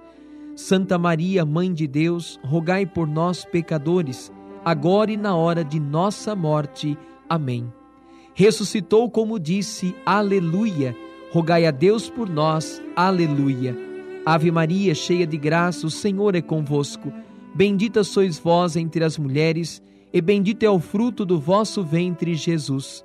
Santa Maria, Mãe de Deus, rogai por nós, pecadores, agora e na hora de nossa morte. Amém. Exultai e alegrai-vos, ó Virgem Maria, aleluia porque o Senhor ressuscitou verdadeiramente. Aleluia. Ave Maria, cheia de graça, o Senhor é convosco. Bendita sois vós entre as mulheres, e bendito é o fruto do vosso ventre, Jesus. Santa Maria, Mãe de Deus, rogai por nós, pecadores, agora e na hora de nossa morte. Amém. Oremos. Ó Deus, que vos dignastes alegrar o mundo com a ressurreição do vosso Filho Jesus Cristo, Senhor nosso. concedei-nos, vos suplicamos, que por sua mãe, a Virgem Maria, alcancemos as alegrias da vida eterna. Por Cristo nosso Senhor. Amém. O Senhor esteja convosco, Ele está no meio de nós. O Senhor te abençoe e te guarde, te mostre a sua face e tenha misericórdia de ti. Volva para ti o seu olhar e te dê a paz. O Senhor te abençoe, em nome do Pai, do Filho e do Espírito Santo. Amém. Meu irmão, minha irmã, eu te desejo uma abençoada noite e um bom descanso. Até amanhã, se Deus quiser. Você ouviu A Hora do Ângelos, direto da Paróquia Sagrada Família da Cidade Alta. Os fatos que marcaram o Dia em Notícia.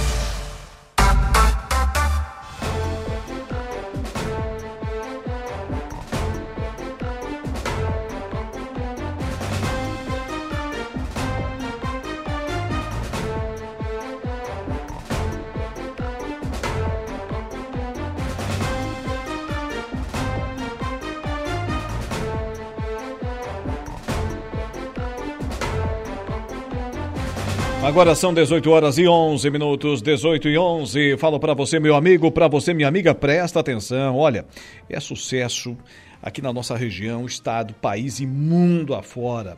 A linha de tratores da JP Januário, Januário Máquinas, Tratores e Implementos. Temos uma linha de implementos agrícolas para diversas culturas e produção de tratores autopropelidos JP Reverse.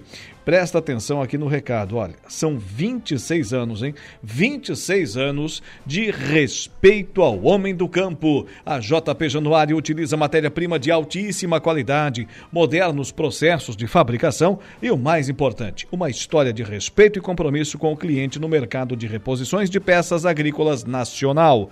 Com essa visão, a empresa e seus colaboradores caminham rumo ao objetivo, a satisfação total dos seus clientes. Um dos projetos de maior sucesso entre a população de Santa Rosa do Sul, o Sou Mais Você passa a atender também moradores do interior do município. Na última semana, a comunidade de Vila Nova e alunos do Instituto Federal Catarinense deram início às atividades. Prefeito Almides Roberg da Rosa, boa noite. Que projeto é esse?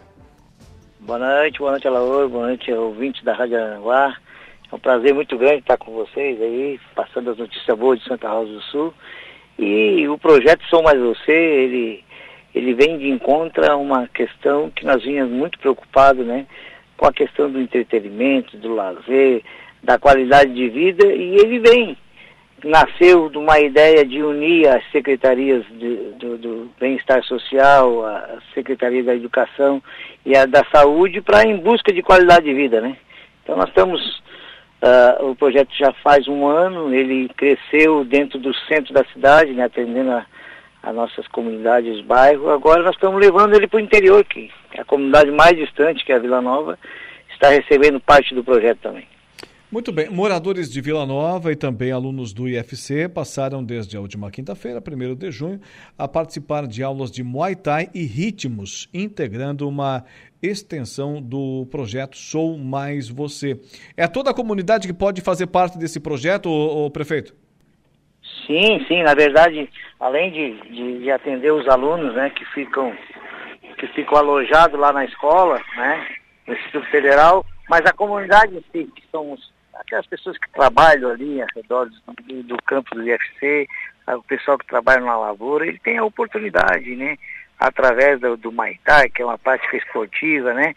Que é um esporte que está se desenvolvendo muito e que tem muitos seguidores, é, tá, fazer com que as pessoas uh, uh, exercitem, meditem, façam, façam a, a, a uma academia forçada, como diz o outro, através de golpes, né? de, de de gesto, de sintonia, um professor uh, específico, né, para esse. Então nós estamos muito satisfeitos e a zumba, né, que é um que é o que é, que é uma mais voltada para a mulherada, né? Ela é, além de estar tá exercitando, está lá a pessoa se divertindo, né? E, e, os projetos de ritmo que, que dão uma qualidade de vida e que melhora muito a, a vida das pessoas. Muito bem, parabéns pela ação, prefeito, porque normalmente esse tipo de, de conteúdo, esse tipo de atividade, as administrações municipais oferecem para os bairros, as, as ruas, as pessoas que moram mais no perímetro urbano, né? E quem mora no interior costuma não receber esse tipo de, de benefício por parte das administrações municipais. Em Santa Rosa do Sul, isso é um pouquinho diferente. Mas de onde surgiu a ideia? É, na, na, verdade, o projeto, é, a gente tem uma, uma, um formato, né? Que ele não só, o conteúdo dele não é só uma, o Maitai e, e, e os ritmos, né? Através da Zumba. Ela também tem um saúde mental que também abraça isso, onde tem yoga, tem caminhadas, né? Tem um projeto de vôlei durante a semana, dois dias de encontro, futsal, né? Então ele é um projeto que envolve, né, no contraturno das crianças também, tanto pela manhã como à tarde no parque de eventos, né? A gente faz badminton e outras atividades, né? É, é, ping-pong, futebol, e aí tem diversas. E a, e a, ideia, a ideia principal quando a gente é, foca na questão da qualidade de vida e a comunidade do interior abraça, né? Porque nós fizemos todo um, uma, uma, uma, uma solicitação, nós temos que passar um atestado médico, tem uma equipe técnica que faz avaliação, para que a pessoa faça né, o exercício fundamentado né, que melhora a vida da pessoa. E agora nós chegamos na comunidade de, de Vila Nova, né, levando um projeto para, acho que acredito que vai ter mais de 100 praticantes né, nessas duas modalidades. Então vem, já estamos aí iniciando durante a semana que vem o distrito lá da Vila São Cristóvão, que também está eh, aguardando para mais para mais duas, duas uh, turmas que vai ser colocada. Então, acredito que a distância para nós não, não é o problema, é, é ir em encontro das pessoas, seja no interior, na cidade, no bairro. Né, nós temos uma estrutura aí de, de ônibus escolar que atende também essa questão e nós estamos uh, trabalhando para dar qualidade de vida às pessoas. Até porque, né, prefeito, uh, as pessoas, os cidadãos, eles obviamente que esperam por parte do poder público, obras, estradas, pontes, é, construções também na área da saúde, serviços de educação, mas eles também é, necessitam, as pessoas necessitam, os cidadãos, desse tipo de, de atitude, desse tipo de programa, desse tipo de ação que é justamente observando e casando ali o social também com a parte esportiva, né? Exatamente. Quando a gente consegue unir né, as três secretarias num, num, projeto que tem uma lei própria identificada, né, que, que, que, mostra que a qualidade de vida é importante, que a parte esportiva, a saúde fica importante e a igualdade, porque todo mundo que adere ao projeto também tem ganha um uniforme, uma camiseta para ficar todo mundo né, no mesmo padrão, não é do rico nem do pobre, é de todas as pessoas que possam, né, é, em busca, às vezes não tem oportunidade, né, falta oportunidade, e quando a administração pública veja uma necessidade, principalmente na, nas comunidades mais distantes, né, nós conseguimos trazer para dentro disso pessoas que estão lá desassistidas, né, e que também têm a oportunidade de participar. Muito bem, prefeito, para encerrar, é, a última vez que conversamos é, foi no dia da visita do governador, aliás, um dia antes, acredito eu, da visita do governador Jorginho Melo aqui à nossa região, na sede da, da associação que o amigo preside, na sede da Associação dos Municípios do Extremo Sul do Estado de Santa Catarina, a MESC. Dos pleitos de Santa Rosa do Sul, o, o governador Jorginho Melo atendeu a todos? Não, na verdade nós, tem, nós temos uh, ah, 7 milhões e meio de, uh, uh, por receber ainda, né? São eles de convênio e transferência especial. O que que na conversa algumas coisas já avançou e a partir de sexta-feira já, já fomos solicitados também para entregar lá, a, fazer os protocolos necessários dos projetos que tem, para nós dar início um novo, com, não é um novo convênio, é um novo modelo que ele vai aderir para pagar as transferências especiais. Acredito com, com a vinda do governador aí, né, ele, se, ele, ele colocando, né, ficando à frente dos municípios, dos prefeitos, ouvindo os prefeitos diretamente, ele, ele eu acredito que vai atender nos próximos dias e vai cumprir com as demandas que nós temos. Os convênios, isso é obrigação, né? CNPJ com CNPJ, é, é, isso é uma coisa que nós sabemos que pode tardar, mas vamos receber. Mas as transferências especiais era muito obscura. Aí, com o envolvimento dos deputados, né, o Tribunal de Contas também acenando na questão da continuidade das transferências especiais, eu acredito que, que nos próximos dias aí, eu acho que começaremos a receber a, as parcelas que estão aí, que estão ainda vagas aí, que nós estamos a, aguardando, porque as empresas estão trabalhando e precisam receber também, né? Muito bem. Prefeito de Santa Rosa do Sul, também presidente da MESC, Almides Roberg da Rosa. Tenha uma boa noite, estaremos sempre à disposição para trazer essas informações aí de Santa Rosa do Sul para os nossos ouvintes da Rádio Araranguá. Um abraço, um abraço especial a todos e dizer que é um prazer muito grande poder estar aqui eh, passando as notícias de Santa Rosa do Sul e da região. Tá aí, 18 horas e 20 minutos, 18 e 20. Daqui a pouco tem aqui na sequência da nossa programação, a conversa do dia com o Saulo Machado e também ainda com o Lucas Casagrande, mas agora eu tenho que falar para você da Impro. Conheça mais sobre as nossas linhas de botas de PVC e calçados antiderrapantes, desenvolvidas para as mais diversas atividades e riscos. Bota casual lazer, bota infantil, calçado antiderrapante, bota de PVC e muito mais. Solicite um atendimento lá da turma do Márcio Fermo, destacado empresário, liderança aqui da nossa região região. Solicite um atendimento 3537 9078 e 3537 9081. A Impro vem ao longo dos seus mais de 14 anos de existência investindo em soluções e equipamentos de proteção individual para os mais vastos segmentos do mercado.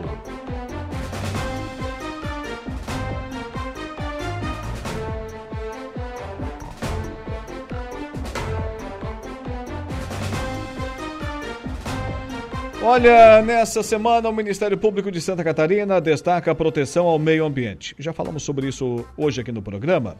O órgão já tem mais de 1.200 procedimentos extrajudiciais em trâmite em casos envolvendo a proteção da flora. Repórter Patrícia Gomes.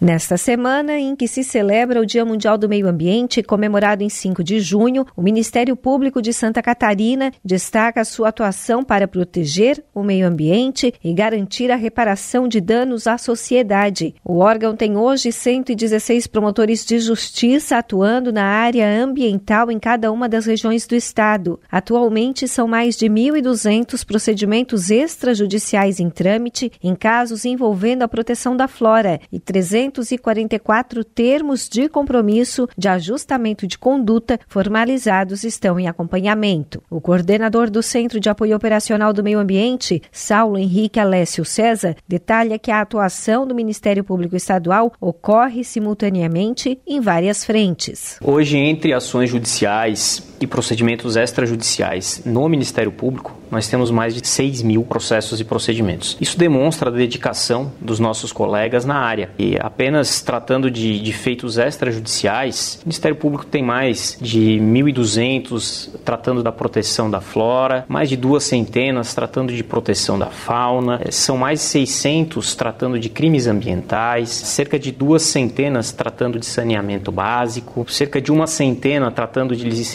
ambientais. De acordo com o promotor de justiça, o foco da atuação do MP é preventivo, buscando fiscalizar e orientar os cidadãos sobre as boas práticas ambientais. As mais de 100 prefeituras que obtiveram autorização para licenciar são acompanhadas quanto aos aspectos estruturais, técnicos e legais necessários ao bom exercício das atividades de licenciamento e de fiscalização ambiental. O coordenador do Centro de Apoio Operacional do Meio Ambiente destaca que para ajudar os municípios que têm atribuição licenciadora reconhecida pelo Conselho Estadual do Meio Ambiente, o MP conta com o programa Legalidade Ambiental e Sustentabilidade. Com o objetivo de garantir que o licenciamento seja feito nos termos em que a lei determina e seja feito de maneira célere. Há um interesse aqui de toda a sociedade de que os órgãos que fazem o licenciamento tenham a capacidade para efetivamente fazê-lo, os técnicos que lá estão estejam em número adequado para o fim a que aquele órgão se propõe, a normativa vigente esteja sendo devidamente abarcada e isso tudo é fruto de análise específica do Ministério Público nesse programa. Mas além de orientar para prevenir, o Ministério Público também atua para punir os responsáveis por danos causados à flora e à fauna. Os recursos angariados no trabalho do Ministério Público, por meio de acordos e condenações, vão para o Fundo para Reconstituição de Bens Lesados, que financia projetos que busquem prevenir e recuperar danos causados à coletividade em áreas como meio ambiente, patrimônio histórico e consumidor, como relata o promotor Saulo Henrique César. O FRBL, ele atende atende sim o meio ambiente, mas atende também diversas outras áreas de atuação do Ministério Público. Na seara ambiental, a gente pode destacar projeto de protetores ambientais, revitalização de museus, projetos de logística reversa que resolvem o nosso problema de resíduos sólidos, projeto de preservação dos botos em laguna. No total, apenas no ano de 2022, o FRBL viabilizou mais de 17 milhões de reais em projetos que são efetivos e importantes para Santa Catarina. A recomendação do Ministério Ministério Público Estadual é que o cidadão, ao suspeitar de um crime ambiental, procure o promotor de justiça da sua região. De Florianópolis, da Rede de Notícias Acaerte, Patrícia Gomes.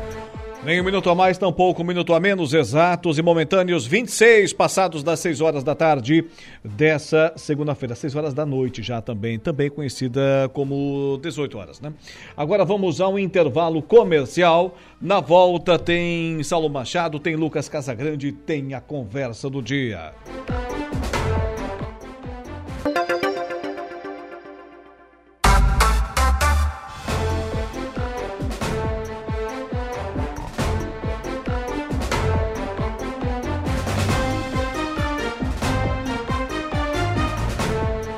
18 horas e 34 minutos, estamos de volta com o nosso Dia em Notícias, sempre com o oferecimento da Januário Máquinas, também ainda a Impro, que vem ao longo dos seus mais de 14 anos de existência, investindo em soluções e equipamentos de proteção individual para os mais vastos segmentos do mercado.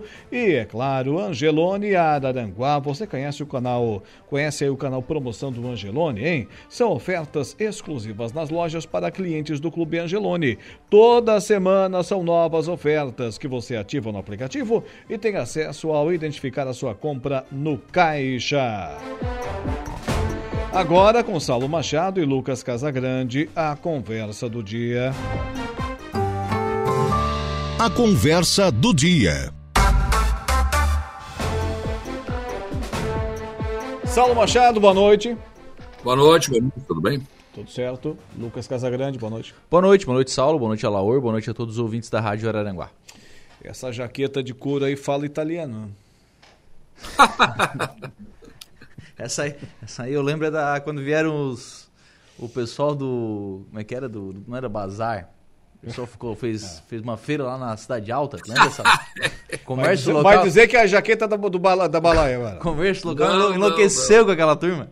Não, não, mas os caras viram, rapaz, é, de São Paulo, 25 de março, não, coisa de louco. Aí as jaquetas eles pegavam, passavam. Passavam, ligavam, acendiam o isqueiro aqui, passavam, não pega nem fogo isso aqui, rapaz. É só numa. Dois, aí teve gente que comprou, daí deu, não, deu, deu um relâmpago no Tibete do Sul, Rapaz, descascou tudo. Eu vi um cara tocar cara... fogo, fogo numa jaqueta dessa lá na conveniência do Daminelli. Não, e aí Pegou teve fogo. um que chegou em casa e falou, mulher, comprei a jaqueta, olha aqui, meu nome preço. Não pega fogo, nem botou. Rapaz, pensa no fogo que Não, pegou. pegava fogo só na do cara, né? Só do cara, velho. Dá, dá uma confusão, o comércio local enlouqueceu que deram alvará. E o cara, foi criada uma lei na Câmara proibindo foi, foi, isso. Foi, foi. Proibindo isso. Mas, Mas a do Saulo não, obviamente. É claro. é, é uma exceção. Não, né? Olha, bom, bom. Saulo Machado, amanhã tu vai entrevistar o José Milton Schaeffer. Conseguisse a pauta com o Zé Milton? Não consegui, por quê? O Zé Milton, ué. Até outro dia estavas reclamando que era difícil conversar o Zé com Zé Milton é nosso deputado aqui, né? É. Ah, depois do puxão de orelha, talvez melhorou. Né? Não, não, Zé, todo mundo gente boa, né? Só que às vezes não dá certo, né? É. Uhum. E não, acho que é importante conversar com o Zé Milton, com, com os nossos representantes aqui, o Tiago Zilli, enfim. Porque eu vi uma matéria hoje, não sei se vocês viram, no SC Total, que vai corroborar com aquilo que eu vinha falando já há algum tempo. O grande problema que esse não pagamento dessas obras em andamento vai causar às prefeituras e aos prefeitos, cara, é um negócio fantástico. Só que, claro, eles fizeram uma matéria mais completa do que eu poderia fazer, né? E projetaram uma questão econômica terrível para os municípios. E é. Se trata bem disso aí. É o que eu quis dizer quando eu venho, é o que eu quero dizer quando eu venho alertando para isso. Não é simplesmente, ah, vai parar uma obra. Não vai. Não, não é, não, não. Não, não, não. Vai muito mais longe do que isso vai deixar os municípios numa situação muito difícil, a não ser que os municípios como Araranguá tenham dinheiro para terminar as obras. Bom, é uma outra história. Mas eu acho que fora Araranguá, não sei, né? Quem mais teria essa condição? Esse ah, é o exemplo, grave problema. Eu acabei de entrevistar aqui o prefeito Almides, que lá de Santa Rosa do Sul, também presidente da MESC, 7 milhões o município do, do porte de, de, Santa Rosa, quando é que vai ter 7 milhões sobrando de sopa no caixa? Nunca. é, até corroborando isso que o Saulo está falando, eu não estou nem falando da obra que não vai ser terminada, mas olha o que aconteceu com o calçadão de Araranguá. Era raríssimo você ver salas comerciais no calçadão disponíveis para locação, e hoje, hoje elas existem. Porque, obviamente, a obra impactou. Isso que a obra não chegou a parar, né? não chegou a, a a não ser concluída e será concluída, mas se fica, se fica do jeito que está. É, é, é, um dos impactos. É um, dos. É um dos um impactos. Dos, é, é, o, é um emprego que não, não tem mais, é, é, a, é o próprio, a própria loja, o ICMS que não tem mais, é um, é um dos impactos. E é um impacto bem forte, bem significativo. Sim. E outra coisa, né, Lucas, eu não sei, mas eu, eu não entendo muito esse negócio do ramo imobiliário, né? Mas os aluguéis em Aranguá estão fora da realidade, né, gente? É mais fácil tu alugar em Florianópolis, que era mais barato que aqui, homem. É um fenômeno nacional. Ontem teve uma matéria. Uma não, matéria não é nacional, não, é aqui. Era Aranguá. Qualquer apartamentinho de dois quartos é R$ 1.500, mil reais. Que isso, gente? Como assim? Não é Beira-Mar? Não é Beira-Mar Norte, Florianópolis? Cara, que absurdo. No calçadão tinha aluguel de 15 mil. Opa, isso era Aranguá. Tá certo que é o calçadão, que é o filé, mas esse povo vai ter que baixar a bola, senão acho que não aluga mais. Eu, pois é, eu não entendo nada desse mercado imobiliário. Eu, eu, mas tem por aí, eu é, também não entendo, sendo... Saulo, mas eu vou, eu vou, eu discordo um pouco de, porque assim, até, até o início da obra não tinha, não tinha vaga. Então, a, a princípio, ó, tá caro, tá caro, mas estão pagando, né? Ou estão é, remando, não sei o que estão fazendo. de mas... estarem ocupados não quer dizer é. que a gente não possa questionar o preço. Sim. Ué, uma coisa não, não tem não, nada a ver com a outra. Não, não, sim, não. Mas Estavam o que eu digo, mas ocupados o que eu... e vão voltar a se, a se, ocupar de novo. Mas o que eu digo é porque é que... o calçadão vai estar bonito, vai estar agora. Se era 15 quando estava feito, imagina agora. Sim. Vai para quanto? É. Agora falando e o que em mais tem em Aranguá é a sala para alugar, né? Falando em calçadão, falando em, em, obras da administração municipal, aqui no centro, no próximo dia 10, a Fama estará realizando um evento aí na Praça Ercílio Luz. Já está pronta ali a obra? Não, né? Ali tá mais atrasado que o calçadão. Pois tá é. Mais, mais atrasado não, tá mais para trás, né? Sim. Ela começou depois. Mas já teremos evento ali. Não, tem evento vai ser na rua, né? Vai ser lá na Capitão Pedro Fernandes, né? É. Em, frente a, em frente ao parquinho lá. No convite diz Praça Ercílio Luz. Sim, Coronel João Fernandes. Coronel João Fernandes, isso aí mesmo. Sim. Ali em frente, mas vai ser na rua, né? Não vai ser dentro da, da praça, né? É, até achei interessante, comentei aqui com o João e também com o, o Maureci, que a administração comece a realizar eventos nesses equipamentos que prometem muito, né? Começam a realizar. Ah, só, só um pouquinho, agenda, Lucas, né? eu, eu, foi, foi, que fez, foi você que fez a entrevista. Vão interromper a Coronel João Fernandes? Eu acho que um dos sentidos, sim. Mas para que isso? Por que não fazem na Cidade Alta, gente? O que é que vocês têm contra a Praça da Cidade Alta? O Natal Verão poderia ter sido levado para lá. Vão trancar, já está tudo trancado no centro. Nós já temos o buraco ali da Rui Barbosa. Nós já temos o buraco da Getúlio Vargas. Nós, gente, vamos parar de trancar a cidade por causa do evento. Qual é o problema de fazer lá? Me diz. Não vejo nenhum problema. Ainda é tempo da fama rever isso e colocá-la na Praça de Alta, que tem espaço, que é tranquilo, que dá para fazer tudo de. né? Por que é que vão fazer aqui no centro, trancar mais um pedaço da. Gente, tá difícil. Aí não. Uma coisa é você abrir, eh, fechar ruas para, evidentemente, para você fazer uma obra que vai beneficiar a população. Agora, fechar para um evento não se justifica, faço na Praça da Cidade Alta. Não vejo problema nenhum. Lucas Casagrande, essa história dos novos pontos de táxi. Então, um pedido feito pelo, pelo vereador Jair Anastácio, né? É, para colocar. Eu falei sobre isso de manhã e acho que a cidade precisa dar um, fazer um pente fino, né? Fazer uma. rever todo esse serviço. Porque uma a gente seleção. tem, é, é porque a gente tem ponto de táxi que está aí há não sei quantos anos, que eu não sei se tem ainda a necessidade daquele ponto de táxi. Será que já não tem necessidade de outros e aí tem que tirar aqueles? Um ouvinte hoje colocou: olha, mas vem cá, mas tem gente que é, não é mais o concessionário, já é o filho do concessionário que está com a concessão ainda. Né? Então, será que pô, tem esse direito de o filho continuar? Às vezes o filho nem é taxista, ele tá, tem um carro de táxi, tem o um ponto, mas não é ele que trabalha, é outra pessoa. Enfim, acho que é um serviço. Embora eu acho que é assim também, né? É um serviço que a gente precisa rever a sua necessidade de fato, porque hoje os transportes por, por aplicativo, eles estão aí, né? E eles, de certa forma, eles atendem bem a população. Então, claro, mantém o táxi e tal, mas acho que principalmente, né, fazer uma revisão. Ver onde é que tem táxi, onde é que precisa táxi, e ver se não. se é que precisam né, de novos Sim. pontos de táxi. O vereador Jair entende que, que são necessários. O vereador Jair, que hoje está em Florianópolis, estava indo a Florianópolis, vai conversar com a deputada Ana Paula Lima para tratar sobre a ponte, né, a quarta ponte do Rio Araranguá, porque ele entende que está aí a, a, disputa, né, a disputa, o, o, debate, enfim, entre governo do estado e prefeitura, né, com relação a recurso. Ele acha que tem uma terceira fonte que pode aportar recursos também, que seria o governo federal para ajudar na conclusão da obra da, da, quarta ponte sobre o Rio Araranguá. Era, essa era uma das pautas, um dos pedidos né, que o vereador Jair Anastácio ia fazer a deputada Ana Paula Lima. Muito bem. Comentando lá na nossa live no Facebook, o João Viana Mateus, o que, é que diz aqui o João Viana Mateus? Boa noite, meus amigos, boa noite, um grande abraço. Obrigado para você também, o João Viana Mateus.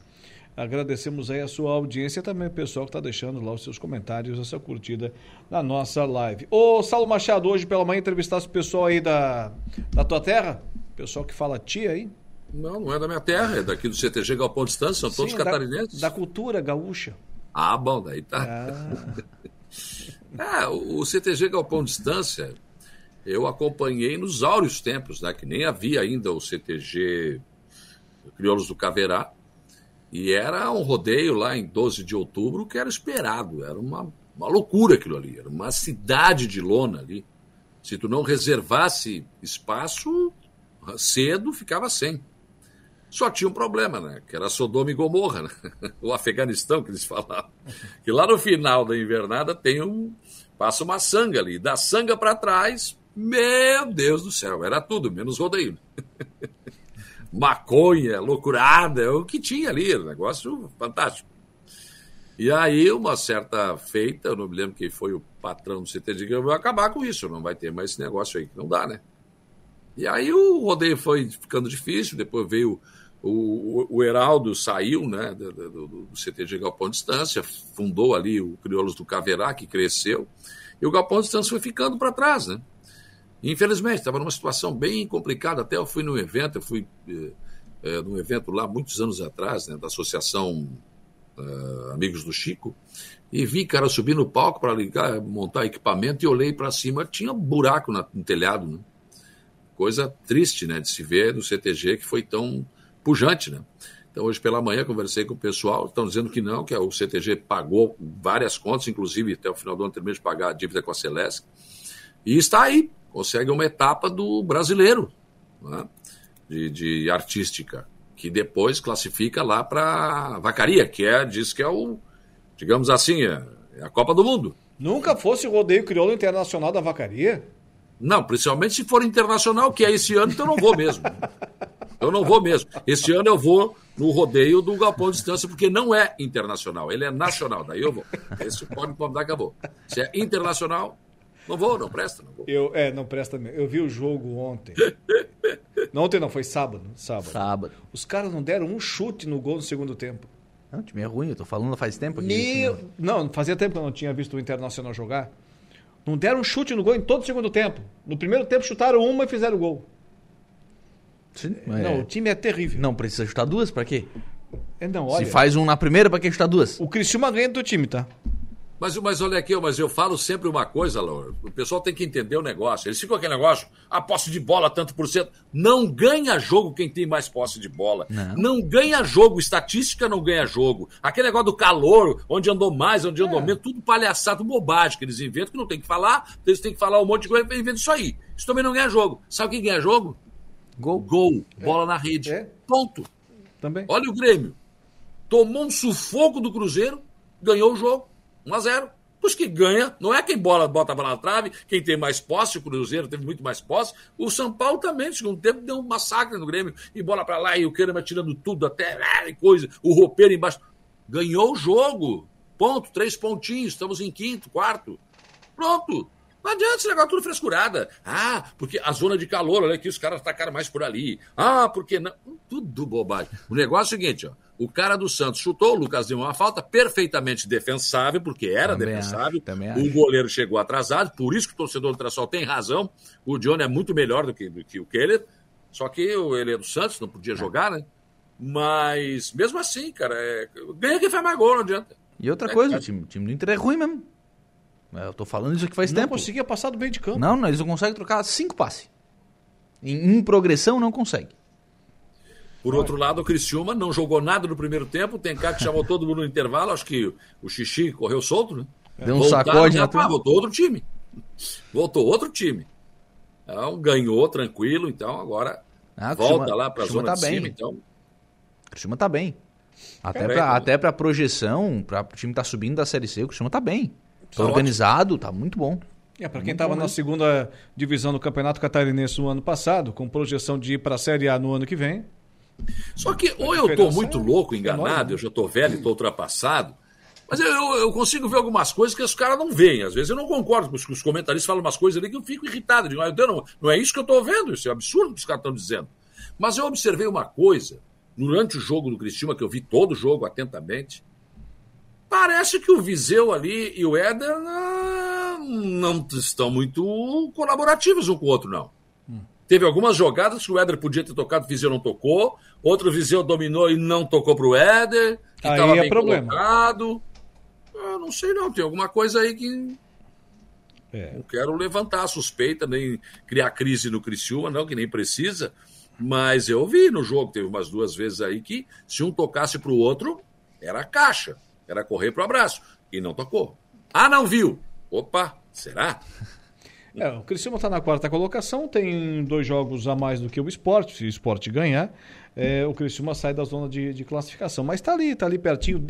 E o mais importante, desde o início da competição, se acostumou a estar tá naquele grupo de cima e tem grande chance né, de, de estar na Série A do ano que vem. Se o Grêmio ficar na Série A, por exemplo, né?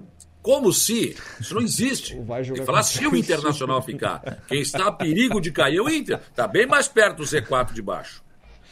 Mas esse quem esteve lá mais recentemente foi o teu time, teu time que gosta lá. Da... Ah, não, é, esse é campeonato. Verdade, é verdade. Aliás, tudo que está acontecendo agora, isso aí, daqui a pouco lá no meio tu vai ver como vai mudar muita coisa. Ah, muda bastante. Até o Grêmio pode descer também. Pode. Combinado? Pode, pode Combinado? Por causa, da, por é causa das, das combinações, tu diz? Não, a alternância aí da, da, da, na tabela. Ah, né? tá, não, tá. Ah, isso é ah, é normal. Tá, não. Ah, não, achei, não, achei que tava fazendo. Achei que tu ach, Ilações? É, com relação à operação ali da, da, das apostas ali. Das apostas. Não, não, não. É. Muito Mas bem. eu quero dizer para vocês que eu recomendo o plano de assistência familiar Santa Terezinha. Porque esse é bom, esse é, esse é marvado, gente. É muito bom. Não é um plano funerário, né? Para você morrer, não é nada disso. Pelo contrário. Queremos que você vive e viva muito bem.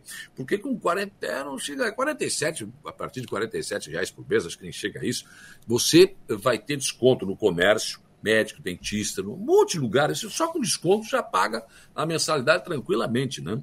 E você tem aí materiais convalescentes, você teve professor uma cadeira de roda, professor, não tem problema para você, para sua família, você, o plano de assistência familiar é seu amigo, seu companheiro do dia a dia, porque você vai ter descontos no comércio e vai ficar muito bem com isso. E claro, também tem o plano funerário, você pode é, optar pelo, pelo, pelo funeral convencional ou pela nossa, uh, pela, pela, pelo crematório, que agora tem o crematório também, enfim. Então, eu recomendo para você o plano de assistência familiar Santa Terezinha. Fale com o Carlos, Sabe que o Carlos resolve. O Carlos dá o jeitinho dele, né? Olha aqui, ó. 35220814 ou 35221405 ou 99556895. E a funerária Santa Teresinha, sabe onde é, né? 7 de setembro, lá do Camelódromo, gente. Não tem problema. Chega lá que o pessoal da equipe do Carlos vai receber você com cafezinho. Se tu tiver sorte como eu tive esses dias, chega lá de manhã, ele tem até batata doce, tem ovo cozido, tem Olha o negócio, milho cozido, o Carlinho recebe muito bem o pessoal, né? Vamos lá, vocês vão fazer um grande negócio com o plano de acesso familiar Santa Terezinha. E olha que coincidência, agora na capa do, do site do Globo. E infartos graves são mais prováveis de acontecer, vocês sabem quando? Hum. Uma segunda-feira. Do tá, que em qualquer outro dia. Isso é científico, tá? Sugerem pesquisas. Registros dos serviços de saúde da Irlanda mostram que o risco de um ataque cardíaco é 13% maior no primeiro dia da semana de trabalho. Mas isso é lá da Irlanda, não é aqui, cara. Por quê? O irlandês é diferente do brasileiro. O brasileiro tem ataque todo dia. Todo dia o governo lança uma medida nova e o cara infarta. Todo dia a Previdência muda, o cara infarta. Todo dia muda a legislação trabalhista, o cara infarta. É uma loucura. Aqui não, não tem isso. Isso lá na Irlanda. Oh. Aqui, rapaz. Aqui nós estamos infartando de segunda a segunda, cara. nós estamos infartando de segunda a segunda, sábado, domingo, feriado, dia santo. Não, não tem, rapaz. É só. Eu já não vejo mais jornal, não. Não vou embora. Vamos falar sério. Estará hoje na Câmara de Vereadores de Araranguá e esteve mais cedo aqui na, na Rádio Araranguá, inclusive, o deputado Ismael dos Santos deputado do PSD está sendo acompanhado pelo deputado Paulinho, né? Eles são da mesma agremiação religiosa. Sim. E o, o Paulinho. Deputado Paulinho? O vereador Paulinho. Ah, tá. Tá promovendo o cara já? Não. É tanto voto que já está eleito, né? o deputado Ismael esteve hoje, esteve hoje no, no, gabinete do prefeito César, tratando de, algumas, de alguns pedidos de, de emenda do, do, município. E esteve também na Universidade Federal de Santa Catarina. Amanhã a gente traz uma entrevista que gravamos hoje com ele. É, com relação a essa visita na Universidade Federal de Santa Catarina. Porque ali a, a gente tem o, o, campus antigo da Universidade Federal, no bairro Mato Alto, onde já está em pleno funcionamento, funcionando e tal. E a gente tem o curso de medicina que utiliza a estrutura alugada na Unisul, lá no, no Jardim das Avenidas. A Unisul já não está mais lá, mas a universidade tem utilizado aquele, aquele espaço. E tem em construção parada, em obra parada, um prédio que é da é, é para ser o Centro de Ciências da Saúde da Universidade Federal de Santa Catarina no campus Aranguá. Só que a questão que o deputado a informação que o deputado recebeu hoje da, da direção do campus de Araranguá é de que seriam necessários ainda 20 milhões de reais para concluir e equipar o, o novo prédio da Universidade Federal de Santa Catarina. Foram 10 milhões já investidos e precisariam mais 20 milhões. Então passa a ser uma bandeira do deputado, né, colocou, olha, eu sou membro da Comissão de Educação, vou levar esse requerimento para Brasília, vou conversar com o ministro da Educação para tentar viabilizar, enfim, buscar recursos para concluir. Mas está aí, é aqui na cidade, aqui no Mato Alto, é uma obra que está parada há muito tempo, né, um curso importantíssimo para a cidade. Ele não ouviu, perguntei isso a ele, né, porque a gente sabe que é uma, é uma demanda que tem há muito tempo né, com relação à contratação de professores. Ele não ouviu isso hoje, então é, essa me parece que é uma situação que está se não resolvida, bem encaminhada. E ouviu hoje sim o pedido de recursos para a conclusão do prédio. Né? O pessoal quer sair lá do, do Jardim das Avindas, quer vir todo para o Mato Alto, para que o campus possa ficar integrado aqui no, no Mato Alto, para a continuidade do, do, curso de medicina, que é importantíssima para a região. Né? Junto à ideia vinha alguma, algum tipo de atendimento em saúde pública, né? algum tipo de pronto atendimento, enfim, ou talvez uma parceria com a UPA nesse sentido, para que os médicos né, que, tem, que os alunos que estejam se formando possam prestar algum tipo de atendimento também na, na UPA, enfim, tem algumas conversas sendo acontecendo com, com a Universidade Federal, então o deputado Ismael está em Araranguá, estará hoje na, na Câmara de Vereadores e cumpriu esse roteiro hoje aqui na cidade de Araranguá. Isso aí está resolvido, né? Está resolvido. Isso aí eu não tenho a menor dúvida. Porque na campanha o presidente eleito, Lula, disse que ia, ia, mudar, porque o Bozo tirou tudo das universidades, cancelou, cortou o orçamento, que ele ia botar isso tudo de volta. Então o dinheiro vai sobrar, vai jorrar nas contas do governo. Então acho que é só uma questão do Ismael encaminhar o pedido que vai ser atendido. Não tenha dúvida disso. 20 milhões? Ah, bicharia. Pouca coisa. É, eu estou ironizando, sim, mas também estou falando sério. Eu estou baseado no discurso que ouvi do senhor presidente Lula. Estou baseado no que ele disse. Eu acreditei. Ué, ele disse. E um monte de gente acreditou, porque votou nele, né? Então, vamos esperar que tranquilo, deve vir. 20 milhões? Hum, é pouco. Pois o Bozo tirou o orçamento e coisa, genocida, antes da educação, e que o Lula ia resolver tudo isso. Então, eu acho que o orçamento da Universidade Federal ano que vem, que esse ano ainda está o orçamento passado, né? Sim. Vai vir uma loucura, gordo, acho que isso. Não, tranquilo, isso aí, né? Se resolve. Tomara que se resolva. Eu fico torcendo que sim. Aranguá vai receber, falar Universidade Federal, né, o, é um, um, simpósio brasileiro de fisioterapia, cara. Olha e, só. Tipo assim, eu não entendo muito desse negócio, claro que vocês também não, né? É, mas não, pro... mas como? Tá jogando, tá jogando a gente fora? Eu não. sei que vocês não entendem. Tu entende o que de fisioterapia? Sabe o que? Eu, eu, tu pode jogar nesse aspecto aí. Aí o outro vai fazer caída, dizer que sabe de fisioterapia, não sabe nada. Não sabe quem, é, quem são os, os, os, os, bambambãs aí da, da, da, da, hum. fisioterapia? Eu não e não vou fazer caída.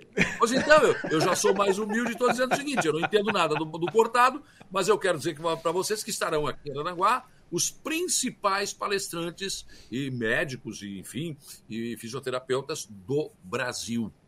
Tá? Tipo assim, eu ainda perguntei isso, né?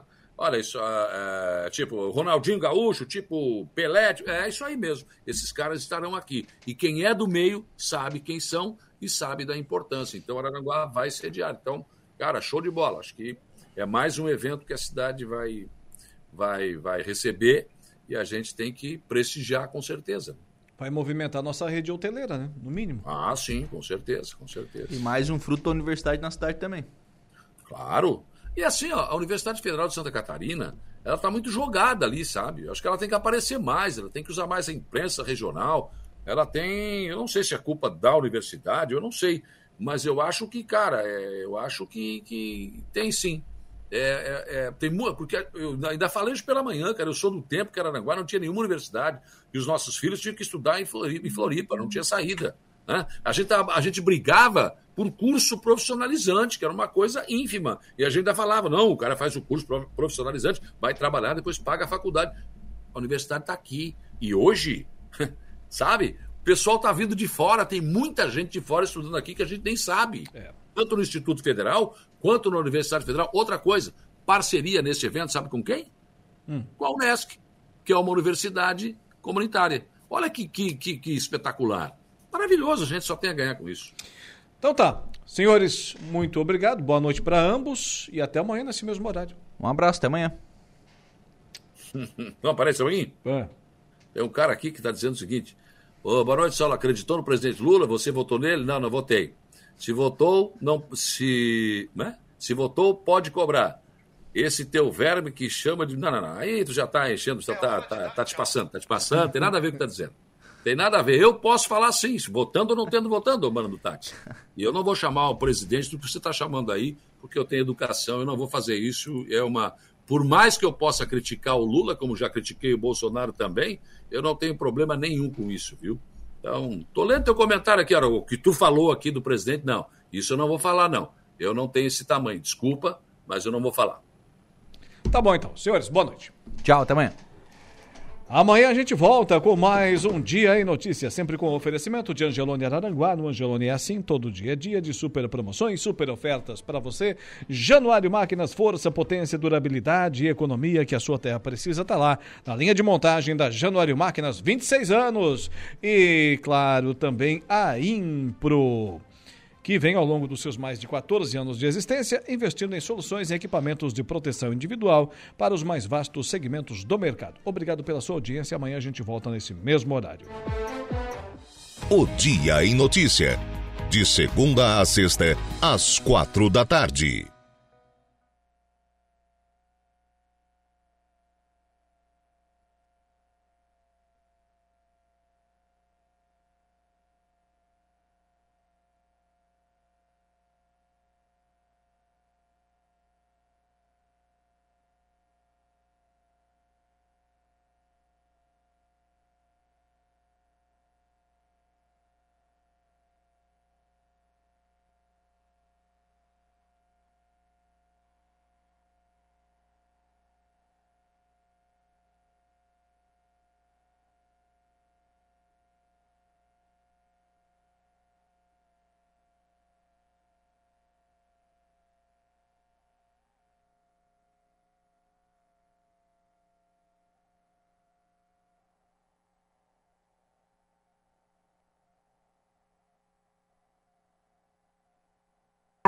E agora está voltando em uma nova versão que teve a participação da sociedade na sua construção.